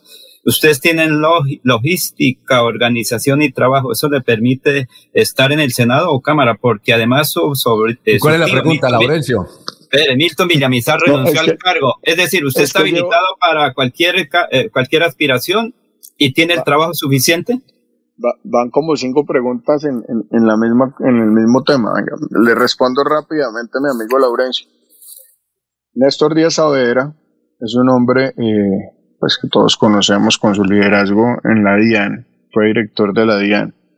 Entiendo que quiere ser candidato al Senado y yo esto lo quiero dejar como recuerdo y como remembranza, que uno no puede eh, olvidar lo que sucedió. Yo en esto lo respeto, tengo un gran aprecio por él y me parece que es un hombre que, que tiene todas las capacidades y cualidades. Esperamos pues que, el presidente Uribe le dé el aval para, para el Senado, como él lo quiere hacer. Y digo esperamos porque ese es el anhelo de él. ¿sí? Yo no he hecho ningún tipo de alianza ni con Néstor Díaz ni con nadie en el departamento de Santander. Oscar Villamizar no lo ha hecho y lo digo con, con el mayor de los respetos porque no, porque además esa es la realidad, el equipo nuestro no ha tomado la decisión, Oscar Villamizar no ha tomado la decisión si va al Senado o va a la Cámara, pero la remembranza es la siguiente, recordemos que Marcos Díaz fue representante de la Cámara por Centro Democrático, cuando Marcos define no ir a la Cámara, su padre define ir al Senado y pide el aval de Centro Democrático y el presidente Uribe le dice que no. Y entonces quiso aspirar por el por el Partido Conservador y después termina no haciendo lo que ya tenía número y todo. Después termina no siendo candidato al Senado de la República. Entonces yo creo que aquí las uvas están muy, muy verdes, decían eh, algún político santanderiano antes, y hay que esperar a que se maduren un poco. Eso en el, en el tema de la primera pregunta. La renuncia de Milton Villamizar obedece a temas personales, pero también obviamente que hacemos parte eh, de un equipo y, que hoy no se ha tomado la decisión de, qué vamos a hacer, si, si vamos a hacer Senado o vamos a hacer Cámara. Y si estamos habilitados, yo creo que nuestro equipo hoy, Laurencio, es un equipo juicioso, responsable. Con nosotros está el doctor Jorge Gómez Ellis, Edgar Suárez, el doctor Villabón, Edgarino Villabón, en fin. Hay una serie, la doctora Carmen Lucía Gredo, eh, el doctor Marco Cortés. Eh, estamos, eh, estamos trabajando pues de la mano también de Henry Riaño y de su familia en Cimitarra, que fue candidato nuestro a la alcaldía de Cimitarra. Domingo también de Cimitarra. Digamos, acá, acá hay una serie de liderazgos. Pedro Nel Rodríguez, Chucho Villar, eh, Doralba Márquez. Acá hay una serie de liderazgos importantes en las provincias y en el área metropolitana, Sandra Pachón, en fin, acá hay una serie de equipo de, personas líderes importantes en el departamento de Santander que se han unido a esta causa porque ven que aquí hay una representación responsable del ejercicio político que, que, quiere no solo seguir en el Congreso de la República, sino que quiere pensar a futuro un desarrollo del departamento y del país. Y eso ha hecho que muchos líderes importantes en materia política y electoral eh, podamos hoy trabajar unidos dentro de este equipo, de este gran equipo de Centro Democrático que estamos liderando nosotros. doctor Oscar Villanos, usted me, usted me quiere esperar unos minuticos que tenemos que cumplir unos compromisos comerciales y además tengo, tenemos 19 mensajes de diferentes municipios de Santander, entre ellos de un profesor suyo y desde luego Jorge también tiene preguntas y no y como es difícil conseguirlo a usted, fue muy difícil convencer a, su jefe de comunicaciones para que usted estuviera a esta hora. ¿Cómo se le por, ocurre? Por el trabajo. Claro que lo espero. Bueno, entonces, espera un momento. Eh, vamos, eh, Jorge, con las preguntas. Y, y, hay 19 mensajes, uno de ellos de varios municipios de Santander, por ejemplo, del Carmen, eh, de San Vicente de Mogotes, de San Gil de la Guada y de aquí la ciudad de Bucaramanga de un profesor suyo. Entonces, vamos a una pausa, doctor, ¿le parece? Y, claro que sí.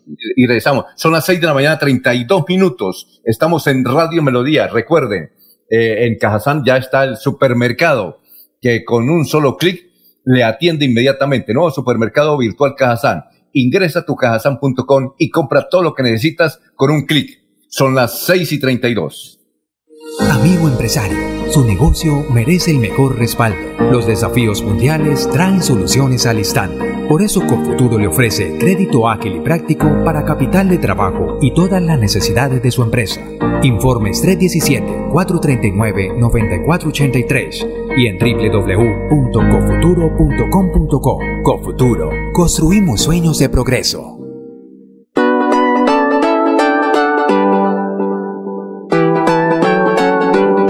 Melodía, Melodía, Radio Sin Fronteras. Escúchenos en cualquier lugar del mundo. Melodíaenlínea.com es nuestra página web.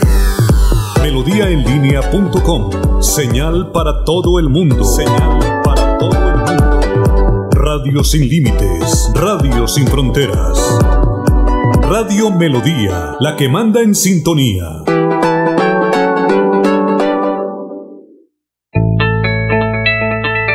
¿Sufre de la próstata o los ovarios? El doctor Roberto Delgado, urólogo, homeópata y dermatólogo, le tiene la solución para la infección renal, la impotencia sexual, la presión arterial, el estrés, si no puede dormir y tiene dolor de cintura y en las piernas. Son tres medicamentos completamente naturales por el valor de 70 mil pesos para acabar con todas estas enfermedades. Consúltenos en la calle 14 2313, barrio San Francisco en Bucaramanga o llámenos al 634 8597 634 8597. Queremos que disfrutes de un servicio de energía confiable y de calidad. Por eso trabajamos en el mantenimiento de la infraestructura eléctrica, para que estés informado oportunamente de las fechas y horarios de las suspensiones del servicio de energía. Síguenos en nuestras redes sociales arroba esagrupo EPN o consulta toda la información en www.esa.com.co. ESA, Grupo EPN, Vigilado Superservicios. Los invitamos a sintonizar el espacio Hablando con el Abogado, de lunes a viernes en el horario de las 7 y 30 de la mañana. Un programa que le informará y le ayudará a solucionar sus problemas jurídicos, con la dirección del doctor Iván Darío Calderón, abogado egresado de la Universidad Industrial de Santander con especialización en Derecho Comercial, por Melodía, la que manda en sintonía. A esta hora presentamos la nota médica con el doctor Ricardo González Parra de la Unidad Médica Biológica. Perfecto. Y el batido para la artrosis degenerativa, ustedes lo pueden hacer en su casa. Es excelente. Mire, usted coge y cocina dos huevos. Cocina dos huevos la noche anterior. Cocina dos huevos. Los cocina con cáscara y todo, es decir, bueno, los cocina, mejor dicho, cocinado el huevo. En la mañana, ya cuando el huevo esté frío, pero lo coloca en un sitio donde no se vaya a parar la cucarachita, ni el ratoncito, ni nada en la noche, sino un sitio puede ser la nevera, lo deja allí. En la mañana usted licúa los dos huevos, los licúa con dos hojuelas o dos cucharadas de avena en hojuela, lo licúa con el batido, el calostro bovino, factor de transferencia de la unidad mecabiológica que es regenerativa, o lo puede también licuar con el Ox Plus que es colágeno. Licúa esto, aparte eso le puede echar medio banano, medio banano para darle dulce a esto, leche de almendras y hacemos un licuado, un licuado, un juguito bien rico. Con los dos huevos los echamos con la cáscara entera, cáscara, le echamos la cáscara y todo. Con cáscara le echamos la avena en hojuelas, le colocamos también, si quiere colocarle algo de granola, le puede poner granola, medio banano y leche de almendras. Licuamos eso y vea, vénganos en tu reino con el, con el calostro bovino de la unidad mecabiológica que viene en polvo. Ese calostro lo manejamos aquí y creo que la, gran mayoría de los pacientes lo tienen en la casa, los que han venido al consultorio médico. Lo licuamos y nos lo tomamos todas las mañanas y eso nos fortalece mucho los huesos. Recuerden amigos, el batido para la artrosis degenerativa de la unidad mecabiológica fórmula doctor Ricardo González, para que la hagan allá en la casa. La clave también está en licuarle o combinarle el calostro bovino y también el factor de transferencia. Los números telefónicos de la unidad mecabiológica para que pidan sus citas médicas en Buga, en Cali, Bogotá, Bucaramanga, Bucaramanga, atención, Santander, Bucaramanga. El doctor Ricardo volvió. 304-630-9500. 304-630-9500. 313-392-2623. Llame ya, consulta gratis.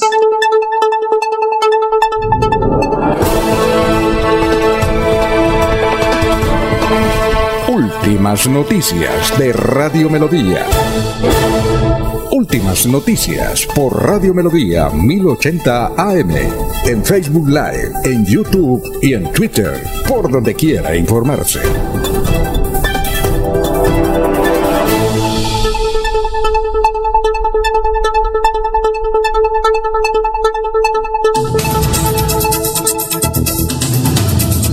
6 y 38. Estamos hablando con el doctor Oscar Villamizar. Entre, hay muchos mensajes, entre ellos Abelardo Correa que dice, yo fui profesor de Oscar Villamizar, fue un buen alumno. Un saludo también desde el Carmen Roberto Ramírez, desde Mogotes, Antonio de Jesús Rueda. Y hay preguntas también duras contra el doctor Villamizar, pero luego la pregunta de don Jorge. Jorge, ¿lo escucha el doctor Oscar Villamizar? Son las 6 y 38. Con los buenos días, don Alfonso, para representante Oscar Villamizar, a quien conocemos muy bien eh, y reconocemos su labor como congresista. Eh, la primera pregunta iba relacionada con, con, esos proyectos de ley en el cual ha venido trabajando de, que beneficia a tantas mujeres en nuestro país y creo que la explicación que ha dado pues ya ha sido amplia y, se le felicita por eso. La otra parte, representante Oscar, que conozco muy bien la organización política en la cual usted trabaja, eh, son juiciosos, acuciosos, dedicados al trabajo político, los conozco muy bien cómo, operan por dentro y, y, eso es parte de, ese triunfo que, que, le llevó hace eh, años atrás a ocupar esa curul que tiene en el Congreso de la República con una altísima votación y que con seguridad seguirá manteniendo. Pero veo que dentro de ese equipo de trabajo ha mencionado el nombre de Jorge Gómez Ellis, ¿sí? Y me sorprende que en el día anterior, eh, unas fotografías que, circularon por, redes sociales, por WhatsApp, veo que Jorge Gómez Ellis está participando de las reuniones que el exministro Juan Fernando Cristo viene desarrollando desde hace dos días en Bucaramanga. Y en todas ellas, lo cierto es que Juan Fernando Cristo no se ha referido en muy buenos términos hacia el actual gobierno del presidente Iván Duque, que entre otras cosas pues hace parte del partido al que usted representa. Entonces la pregunta va dirigida es a que si está seguro que Jorge Gómez Elis hace parte de ese buen equipo de trabajo que tiene Oscar Villamizar para hacer política. No, solo estoy seguro, Jorge, con, Jorge Gómez Elis nos une una gran amistad de hace muchos años atrás. Personal, yo estudié con su hijo Jorge, que fue candidato al Consejo por el Partido Verde. Es que acá yo creo que cuando uno toma decisiones en política más allá de los colores políticos, eh, las tomas pensando en el desarrollo del departamento, en el desarrollo del país. Yo creo que en política uno tiene derecho a escuchar a todas las personas. Yo me he sentado a escuchar diferentes planteamientos de diferentes personas. Cuando usted llega al Congreso de la República, además le toca escuchar los planteamientos hasta las personas que no quiere escuchar. Pero en la política, yo creo que el compartir pensamientos no está de más. Más allá de cualquier otra cosa, eh, yo creo en el trabajo que se viene haciendo como equipo. Y siento yo que no solo eh, encabeza mi gran amigo Jorge Gómez Eli, sino de todo ese gran equipo de trabajo, logramos nosotros también eh, consolidar un gran equipo en el departamento de Santander. Por eso, entonces Jorge, eh, la noticia es que Jorge Gómez Celis ingresa al Centro Democrático por el sector de Oscar Villamizar, es así, ¿no? Yo creo que ingresa, más que ingresar al Centro Democrático, ingresa a ese gran partido a mí me eligió un, cúmulo de personas, recuerden que yo vengo del Partido Conservador, a mí me, eligió un cúmulo de personas, muchas de ellas sin partido, que hoy están militando en Centro Democrático. A, a, estas cosas hay que darles tiempo para que la gente tome la decisión de, de si quiere pertenecer al partido. Lo cierto es que nosotros estamos haciendo un ejercicio político en el departamento de Santander que seguramente va a dar un buen resultado. Es decir, y, también Edgar Suárez está con ustedes, ¿no? Edgar Suárez me ayudó además y quiero dar las gracias públicamente a él y a su equipo. Nos ayudó a, a crear lo que hoy es el proyecto de ley de mascotas que radicamos hace una semana también en el Congreso de la República, tenencia responsable de mascotas. Eh, hace parte del equipo, ha estado muy pendiente, me ha ayudado con unas iniciativas legislativas. En fin, con Edgar hemos venido trabajando ya también hace hace un tiempo. Ah, muy bien. Entonces se está fortaleciendo usted. Muchas gracias, doctor Oscar Leonardo, eh, Oscar Leonardo Villamizar, por haber estado aquí en Radio Melodía. Muy gentil. Alfonso, usted muchas gracias por el espacio, a Jorge, a Laurencio, a toda la mesa de trabajo, a todos los santanderianos que nos escuchan. Pedirles que sigamos trabajando. Esto es eh, este trabajo del Congreso de la República, muchas personas sienten que, que es un trabajo tranquilo, pero cuando se toma con responsabilidad eh, hay que trabajar bastante. Nosotros este fin de semana recorrimos toda la provincia de García Rovira. Ahorita pues viene Semana Santa y entiendo que la gente se desconecta un poco del tema público y político, pero nos falta la provincia de Yariguíes y la provincia de Soto Norte. Terminamos nuestro primer recorrido en el departamento de Santander este año y arrancamos otra vez municipio por municipio. Ese es el trabajo que nos queda a nosotros y sacar adelante nuestras iniciativas legislativas que esperamos, como les decía al inicio de la entrevista, que el proyecto de ley de cáncer de mama sea una realidad próximamente y podamos estar eh, sancionando esa ley desde la presidencia de la República por parte del presidente Duque y contándole a los colombianos que es una realidad.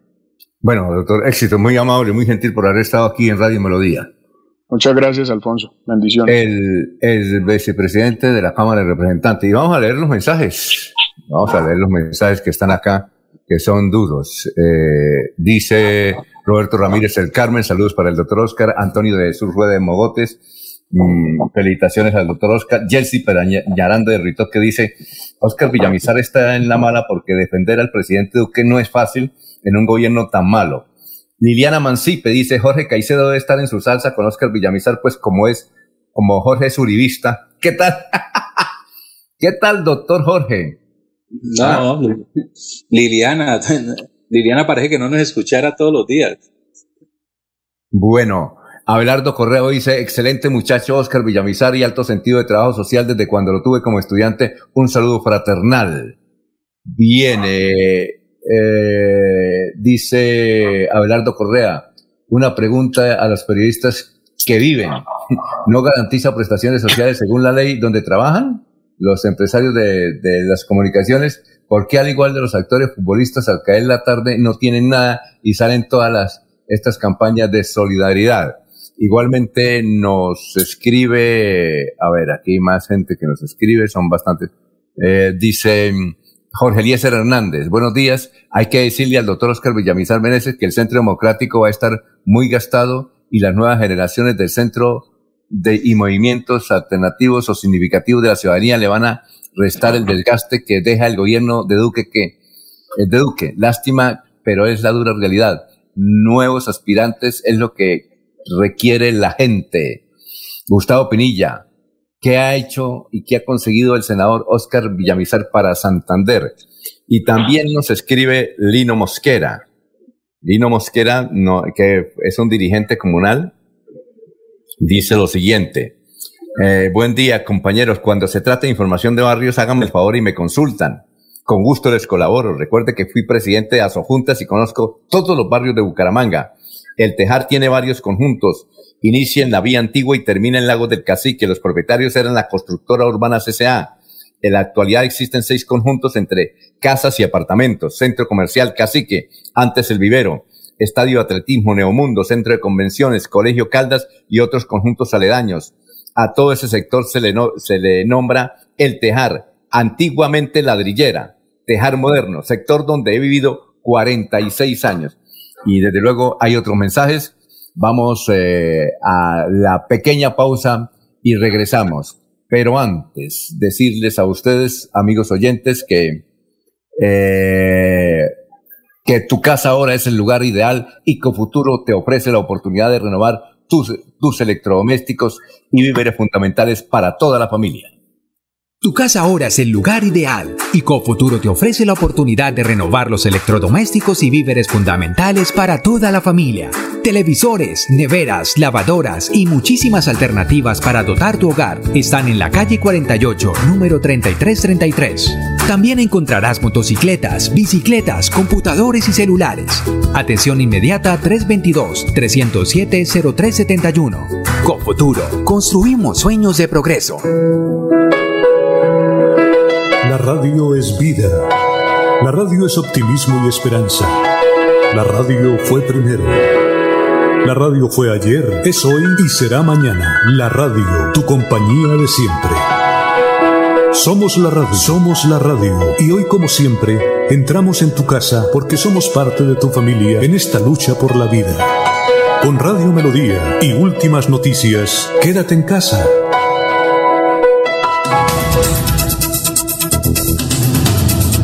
Jorge, vamos con noticias. Son las 6 y 48. Noticias a esta hora, Jorge. Don Alfonso, el ejército y la policía ocuparon sitios donde la delincuencia hacía de las suyas. Gracias a la campaña Seguimos combatiendo el delito, las autoridades ocuparon tres barrios en Bucaramanga. El reporte de las autoridades señala que en el operativo de control, registro y vigilancia realizados en los barrios El Centro, Cabecera del Llano y La Concordia, se logró decomisar una gran cantidad de estupefacientes y armas blancas. El balance entregado por las fuerzas combinadas entre ejército y policía revela que se incautaron mil dosis de estupefacientes, cuatro personas capturadas por diversos delitos y 16 armas blancas confiscadas. También se hizo control de legalidad y cumplimiento de medidas sanitarias en 35 establecimientos comerciales, como peluquerías, ventas ambulantes, salones de belleza, cafeterías y bares. En los operativos se verificaron antecedentes judiciales de, seis, de 600 personas. En estos operativos también estuvieron presentes Migración Colombia, funcionarios de la alcaldía de Bucaramanga y la Dirección de Tránsito de la ciudad, que entre otras cosas presentó un balance de, estos, de estos operativos descritos de la siguiente manera. Ocho vehículos inmovilizados, 45 motocicletas inmovilizadas. En total fueron 53 vehículos y 20 comparendos elaborados. Bueno, eh, Lucy Riaño nos escribe de San Gil. Dice, aquí en San Gil necesitamos un buen alcantarillado. Otra vez inundó San Gil por el fuerte aguacero de las últimas horas. Laurencio, lo escuchamos. Alfonso Lacuz FECO de docente Ligia Mateo rechazo a declaración del Consejo de Concejal de Bucaramanga. ¿Y por qué ella? Ella es la secretaria de la CU y cuando consulto a docentes, ella es una de las personas que siempre ha estado, digamos, en línea. Hay otros dirigentes sindicalistas que les consulto, me dicen, espere, ya más tardecito y tres días después no han atendido el requerimiento. Por eso algunos dirán, ¿será que es que Laurencio tiene algo con doña Ligia? No, ella es la secretaria de la Central Unitaria de Trabajadores de Santander y vocera, obviamente, del Sindicato de Educadores. Precisamente, ¿qué es lo que ella dice frente a una declaración de un concejal de Bucaramanga? Aquí está la respuesta. Un tanto abusivo y delicado que una persona que debe conocer la ciudad y cómo viven los habitantes esté haciendo semejantes aseveraciones. Estos no trabajan seis horas. Hoy los maestros trabajamos 14 y 16 horas al día. Hay niños que tienen la posibilidad de conectarse. La gran mayoría de los niños, sobre todo los que viven en los, obligan desde luego al maestro que hacer las guías, mirar a ver a qué hora se pueden conectar, porque generalmente estos niños dependen del teléfono que es el instrumento de trabajo de su papá. Muchos son mensajeros, muchos son... Entonces, eh, eh, no hay sino un solo celular en la casa, no hay conectividad, no hay internet, mirar a qué horas el papá llega a la casa y les puede facilitar una hora, dos horas. En eso es posible que el concejal tenga razón pero la gran mayoría de los maestros tienen que trabajar triple, tienen que elaborar, si es posible, conectarse con los que se puede conectar, pero los que no se pueden conectar toca con guía diario, tienen que ir al vecindario para ver que le presten unos minutos o si tiene eh, internet que le permitan eh, conectarse. Eh, qué tristeza que se elijan concejales de estar mirando cuáles son las necesidades que tienen las comunidades, que tiene la comunidad educativa, que tienen los establecimientos educativos, entonces se ponen a decir cosas que lastimosamente no son reales. Soy la secretaria general de la CUT. Allí nos llegan todas esas problemáticas. Podemos demostrarle al concejal, a la secretaria de Educación, a la ministra, a quien quiera, que el magisterio viene trabajando tres y cuatro veces más que lo que venía trabajando con en este fenómeno o en esta pandemia. Hoy tenemos que decir que cualquier cantidad de maestros se ha agravado su situación de salud precisamente por la recarga de trabajo, por la sobrecarga de trabajo que vienen siendo objetos. Si hay gente comprometida, que son los maestros, pero no podemos hacer milagros.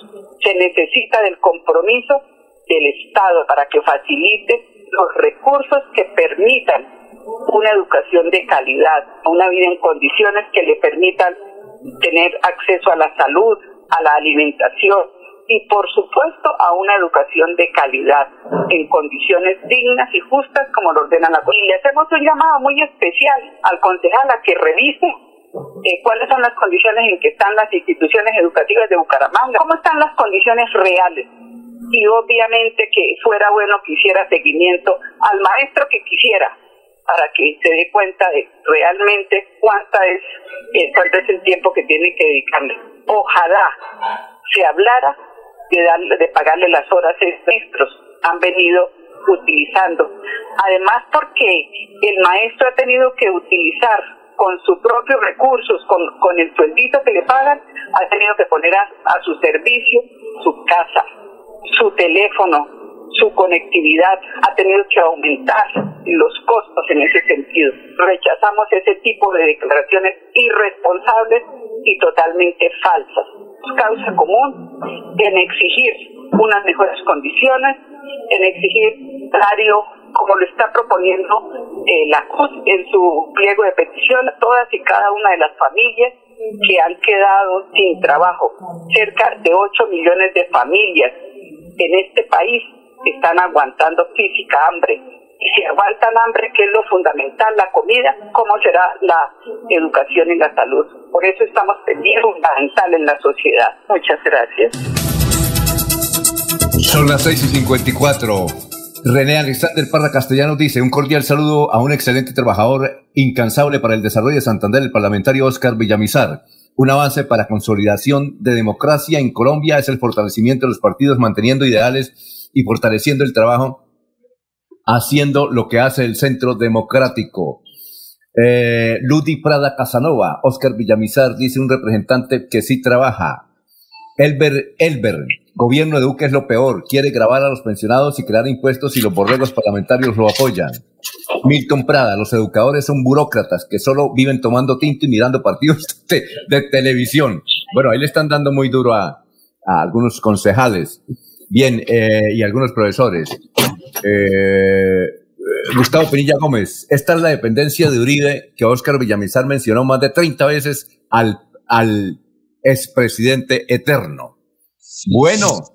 Los trasnocha, los trasnocha, ¿no? ¿Mm? Alfonso, Alfonso, Alfonso. Si no, lo puede mencionar, si no lo puede mencionar Oscar Villamizar, que es del partido de, de Uribe, imagine los que no gustan de Uribe también, no pueden vivir sin mencionarlo, don Alfonso. Sí, perfecto. Alfonso, bueno. pero lo cierto es que quedó muy claro una cosa bien interesante, que la reciente convención o como se le llame el Partido Centro Democrático, el que la hizo, la logística, el que trabajó, el que visitó los municipios, se llama Oscar eh, Villamizar Meneses, fue él. Y pues él preguntó, entre comillas, qué pasó con el otro congresista, es decir, qué pasó con Edwin Ballesteros. Solo hablar y hablar porque Edwin, como todos sabemos, es uno de los voceros del Partido Centro Democrático en el Congreso pero parece que está olvidando a la comunidad, está olvidando al elector, al ciudadano, contrario a lo que nos acaba de decir el representante Villamizar.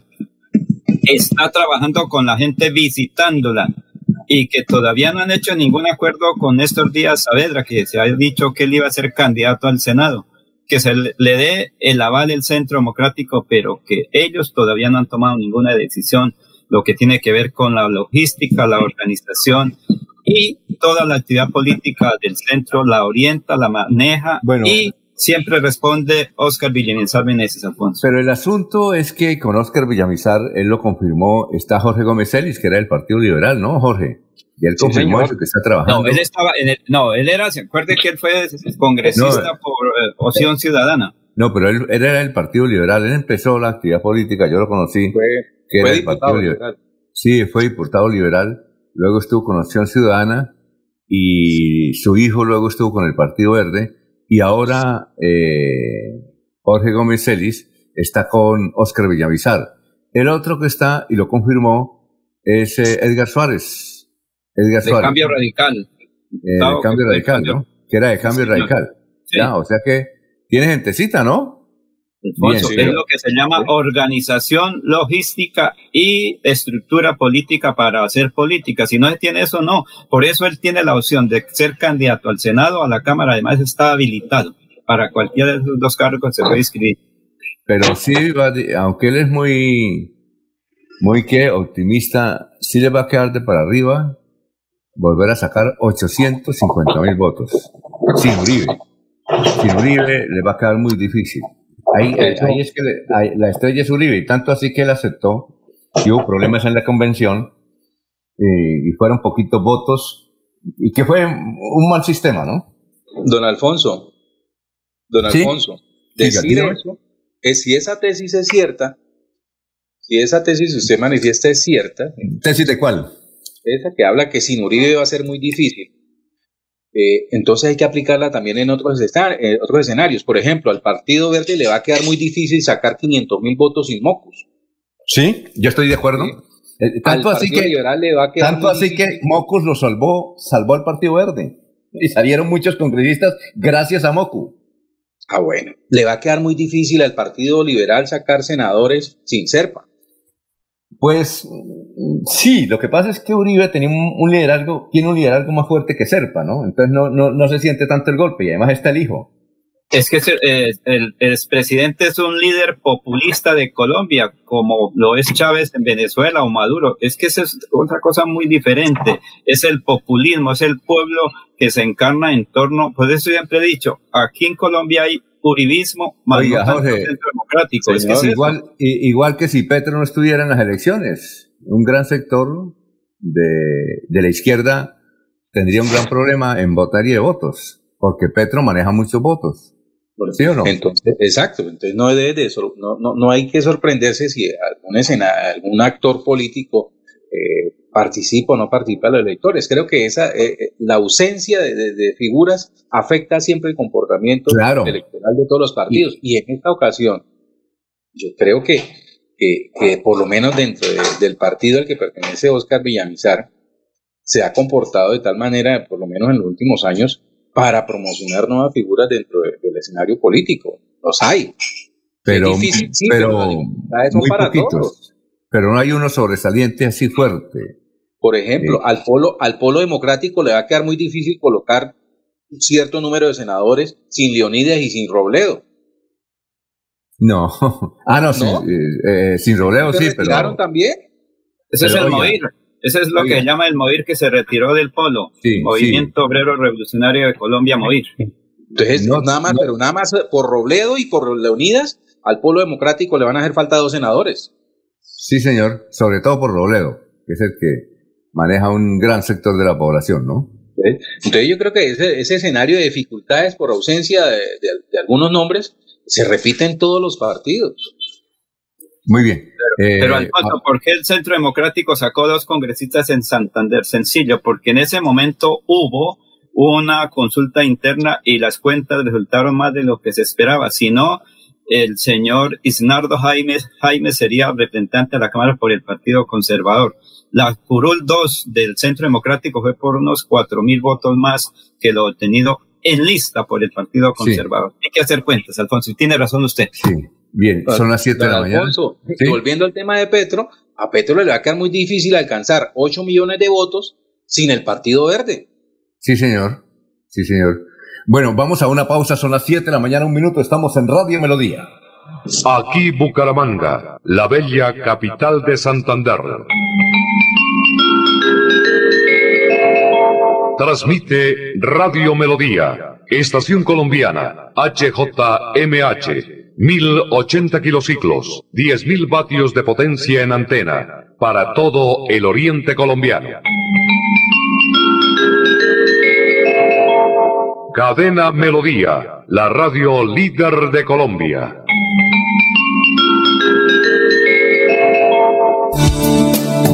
A esta hora presentamos la nota médica con el doctor Ricardo González Parra de la Unidad Médica Biológica. Deposición negra. Cuando un paciente hace el cuerpo y tiene una deposición negra como eh, color, eh, digamos así, cuncho de café o morcilla, ese, ese color negro es indicativo de que una persona puede estar sangrando a nivel intestinal. Cuando una persona está sangrando a nivel intestinal es algo muy delicado.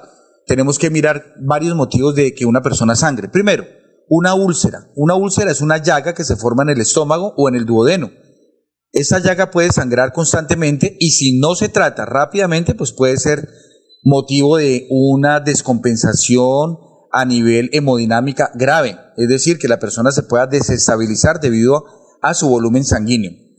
Otra causa de un sangrado a nivel de vías digestivas altas son las famosas varices esofágicas.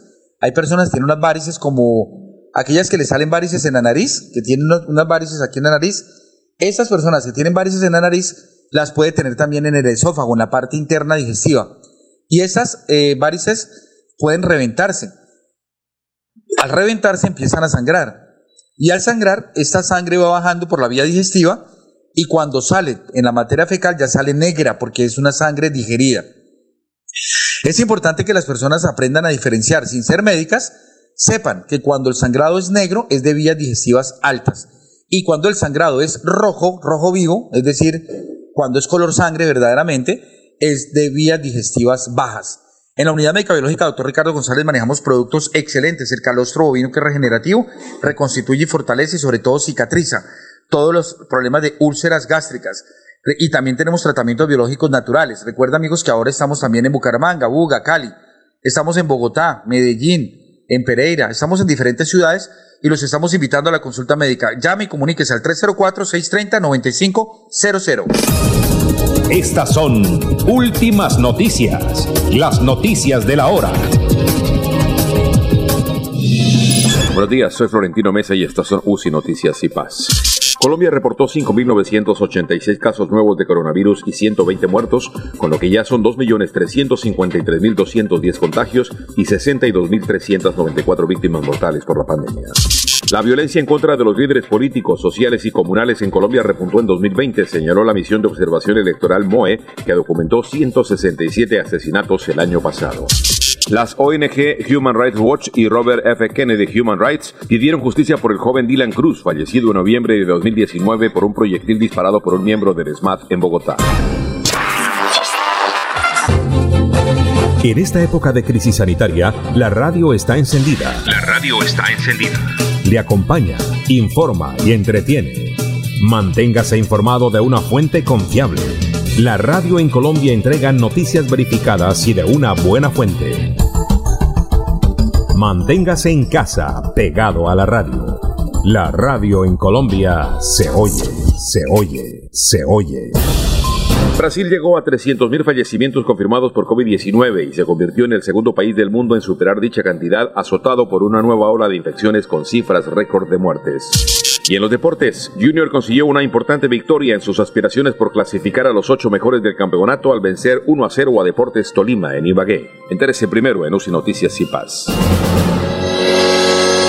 Los problemas del colon inflamado son bastante comunes en los colombianos, hombres y mujeres, siendo una dolencia de difícil tratamiento. La terapéutica natural Araltela ha encontrado a través de los años de investigación un producto que ha demostrado ser útil en el tratamiento del colon. Tome el Araltel Mevis por cuatro meses de manera constante y note usted mismo los resultados. Si ya estás en casa cuidando tu salud y la de los tuyos, no olvides que puedes tener los productos naturales Araltel a través del servicio a domicilio en tu ciudad. Comunícate en Bucaramanga al celular 315-447-1995. Recuerda, 315-447-1995. Tienda Naturista, tu vida y naturaleza en Bucaramanga.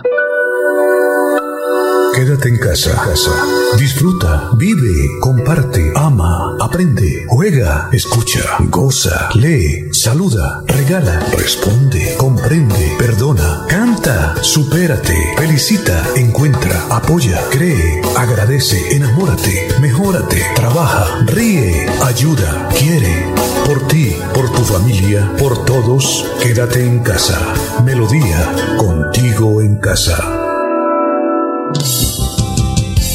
Melodía, melodía. En noticias. La que manda en sintonía.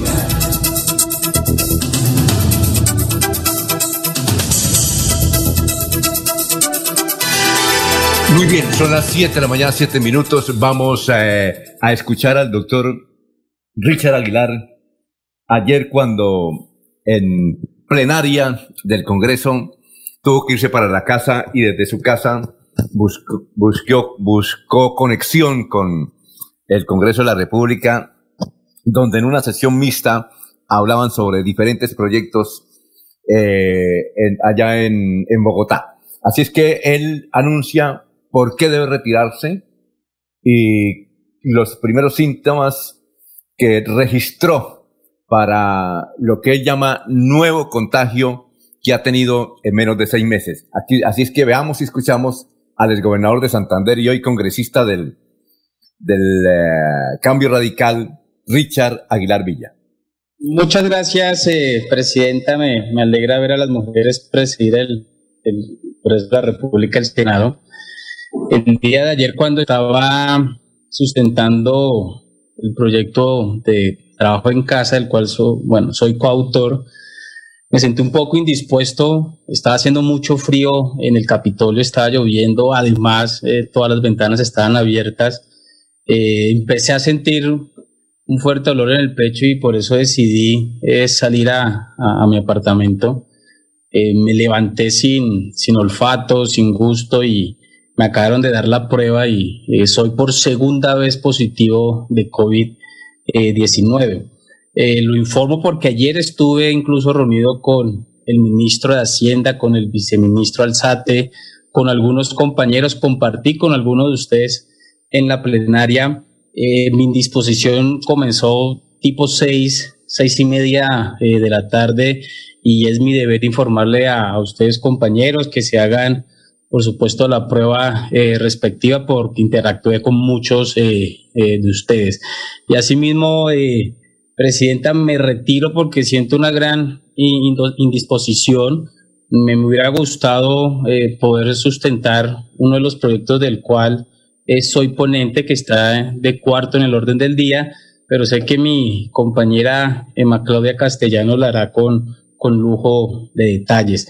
No hay que bajar la guardia, miren lo que está ocurriendo en Cali, en Barranquilla, lo que está ocurriendo acá eh, en Bogotá el 94% de la SUSI en Santa Marta, llegó al 94% de la SUSI en Santa Marta, 80% en Medellín y pues bueno, eh, uno cuando ya le dio el COVID, uno se relaja a veces en las mismas eh, medidas de protección y, y, ya puedo dar fe que da COVID por segunda vez y con unos síntomas un poco más severos. Muchas gracias, Presidenta, y por eso dejo constancia que me retiro de la plenaria. Gracias. Muy bien, eh, Richard Aguilar. Son las siete y diez minutos. Juan de Dios eh, Martínez nos dice, eh, estos congresistas no han hecho nada por el departamento de Santander. Eh, Jorge, noticias a esta hora. Jorge. Sí, don Alfonso. Mm, don Alfonso, terrible el caso de una mujer y su hija en, en el municipio de Piedecuesta que fueron atacados por un perro pitbull. hoy ya Zoonosis tiene la custodia del pitbull que atacó a estas dos mujeres. El canino permanecerá al menos 10 días mientras se realizará una serie de revisiones y se descartan que pueda padecer afectaciones como la rabia. Los hechos se originaron en la vereda San Francisco, en Piedecuesta, en la que un perro de raza pitbull mordió la cara de una niña de 6 años y al ver la gravedad de la agresión, su madre de 49 años fue a ayudarla intentando quitar el animal de su rostro, pero el canino también la atacó, ocasionándole el desgarre de una de su extremidad derecha, afectando el 90% de la muñeca. Por la gravedad de las heridas, las víctimas fueron trasladadas al Hospital Internacional de Colombia. En principio, su diagnóstico era reservado. Al finalizar la tarde del día anterior, las autoridades de salud de la entidad explicaron que la menor de seis años fue remitida de inmediato a cirugía estética y permanece en hospitalización por riesgo de infección de los tejidos profundos. En cuanto a la mujer de 49 años, el Hospital Internacional de Colombia cuenta que ingresó con amputación de la mano derecha y tercio discal del antebrazo. Son las 7, 12 minutos. Laurencio, lo escuchamos. Alfonso, bicicleta, moto recuperadas por la Policía Metropolitana de Bucaramanga es que la policía viene cumpliendo a pesar de que mucha gente diga que no se que no hace nada la policía. Es que es muy difícil atender tanta situación que se presenta. Precisamente el comandante de la Policía Metropolitana de Bucaramanga pues tiene este informe sobre estos hechos. Recuperar eh, bicicletas y también lo que tiene que ver con eh, una moto. La Policía Metropolitana de Bucaramanga contra el hurto a las bicicletas en el norte de la ciudad. Cuando se desplazaban por el sector de las villas de San Ignacio, dos delincuentes los interceptan, hurtan sus bicicletas a, esta, madre y a su hijo. En una oportuna reacción, un trabajo coordinado con la, con la comunidad que informa de inmediato, momentos después logramos interceptar a dos delincuentes que efectivamente llevaban las bicicletas logramos capturar a uno de ellos, el otro logra huir, pero no, no tiene su objetivo de llevarse la bicicleta, son recuperadas, puesto a disposición esta persona de autoridad judicial competente. Uno de los asaltantes, algún tipo ya de antecedentes por estos, por estos hechos, fue puesto a disposición de autoridad judicial competente. Lógicamente los elementos, la bicicleta fueron entregados de manera inmediata, previo procedimiento con fiscalía, a sus propietarios. Este año hemos logrado una reducción contundente, algo más del 50% en reducción en el hurto de bicicletas.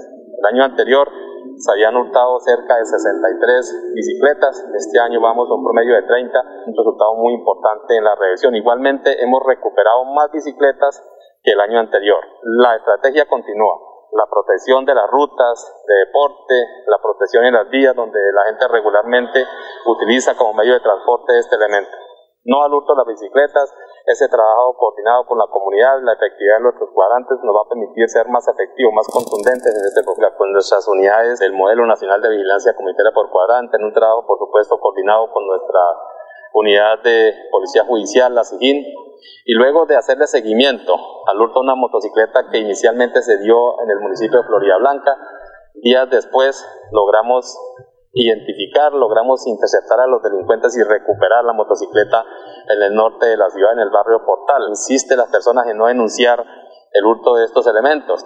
Continúa nuestra campaña para que las personas denuncien este tipo de delitos. Este resultado se dio efectivamente porque en un trabajo coordinado con nuestra red de participación cívica informan a la policía, previo un trabajo que habíamos hecho de investigación que se conjugan las dos actividades y damos con el paradero de la motocicleta la captura de los delincuentes que, que ya eran de vieja data, son procesados por tráfico de estupefacientes, por fuga de presos, receptación, hurto y el delito más delicado de todos los anteriores, estaban utilizando a nuestros niños, nuestros menores de edad, para su propósito, para cometer los delitos de hurto motocicletas. Policía, comunidad, una oportuna recepción de la información nos va a permitir pues recuperar estos elementos, estas motocicletas que se han hurtado por lo más importante, la lucha frontal, la desarticulación de estas estructuras para evitar que sigan haciendo daño e invitar nuevamente a los ciudadanos que sean víctimas a instaurar las denuncias. Necesitamos la información para poder luchar de frente contra estas organizaciones. Muy bien, eh, vamos a una pausa, son las 7 de la mañana, 16 minutos, estamos en Radio Melodía. Para seguir adelante, CopFuturo te ofrece crédito educativo en línea. Ingresa a www.copfuturo.com.co y solicítalo de una manera fácil, rápida y segura con la mejor tasa. Atención telefónica 318-717-3270 y 317-404-6430. CopFuturo, construyendo sueños de progreso. Hay más noticias. Muchas noticias, muchas noticias en Melodía 1080 AM. Dicen, mineros que van llegando a Bogotá. 7 de la mañana, 16 minutos, estamos en Radio Melodía. Juan Martínez nos escribe, dice, ¿qué hacemos con estos aguaceros que están perjudicando muchos sectores del departamento de Santander y no vemos la ayuda? Vamos a la ciudad de Barranca Bermeja, ya está ya Soel Caballero, el distrito mejor de Barranca Bermeja, con todos los datos del Magdalena Medio y del puerto petrolero. Muy buenos días, Joel. Soel Caballero está en Últimas Noticias de Radio Melodía 1080 AM.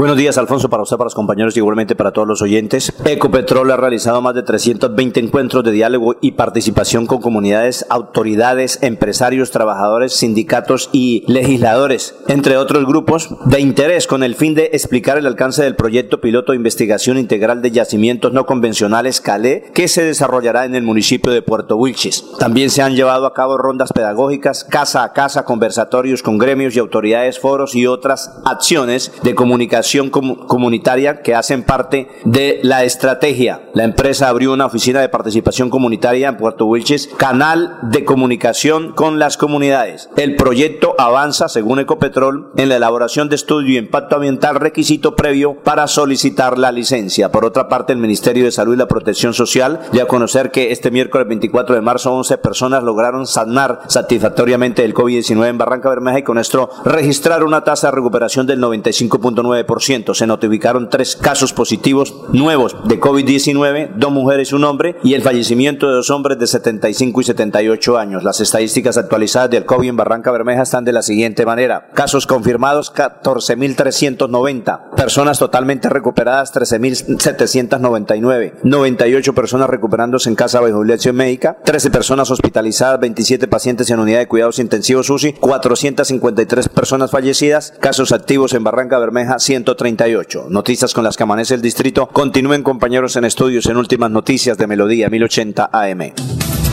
Son las 7.19, don Laurencio. Lo escuchamos. Alfonso, pero es que falta arreglar ahí el satélite un momentico. Es que sí, es que un amigo me llama y me dice que Jorge Andrés Liscano, vocero de Sintra Minería o Energético Minero, pues están llegando a Bogotá, Alfonso. Es que ellos van a protestar frente a la embajada de Emiratos Árabes por el despido masivo de unas 140 personas. Dicen ellos que es injustificada esa decisión tomada por una multinacional y que la situación es muy compleja en Sotonor. Gente que, señor. Vamos a escucharlo porque no nos queda tiempo.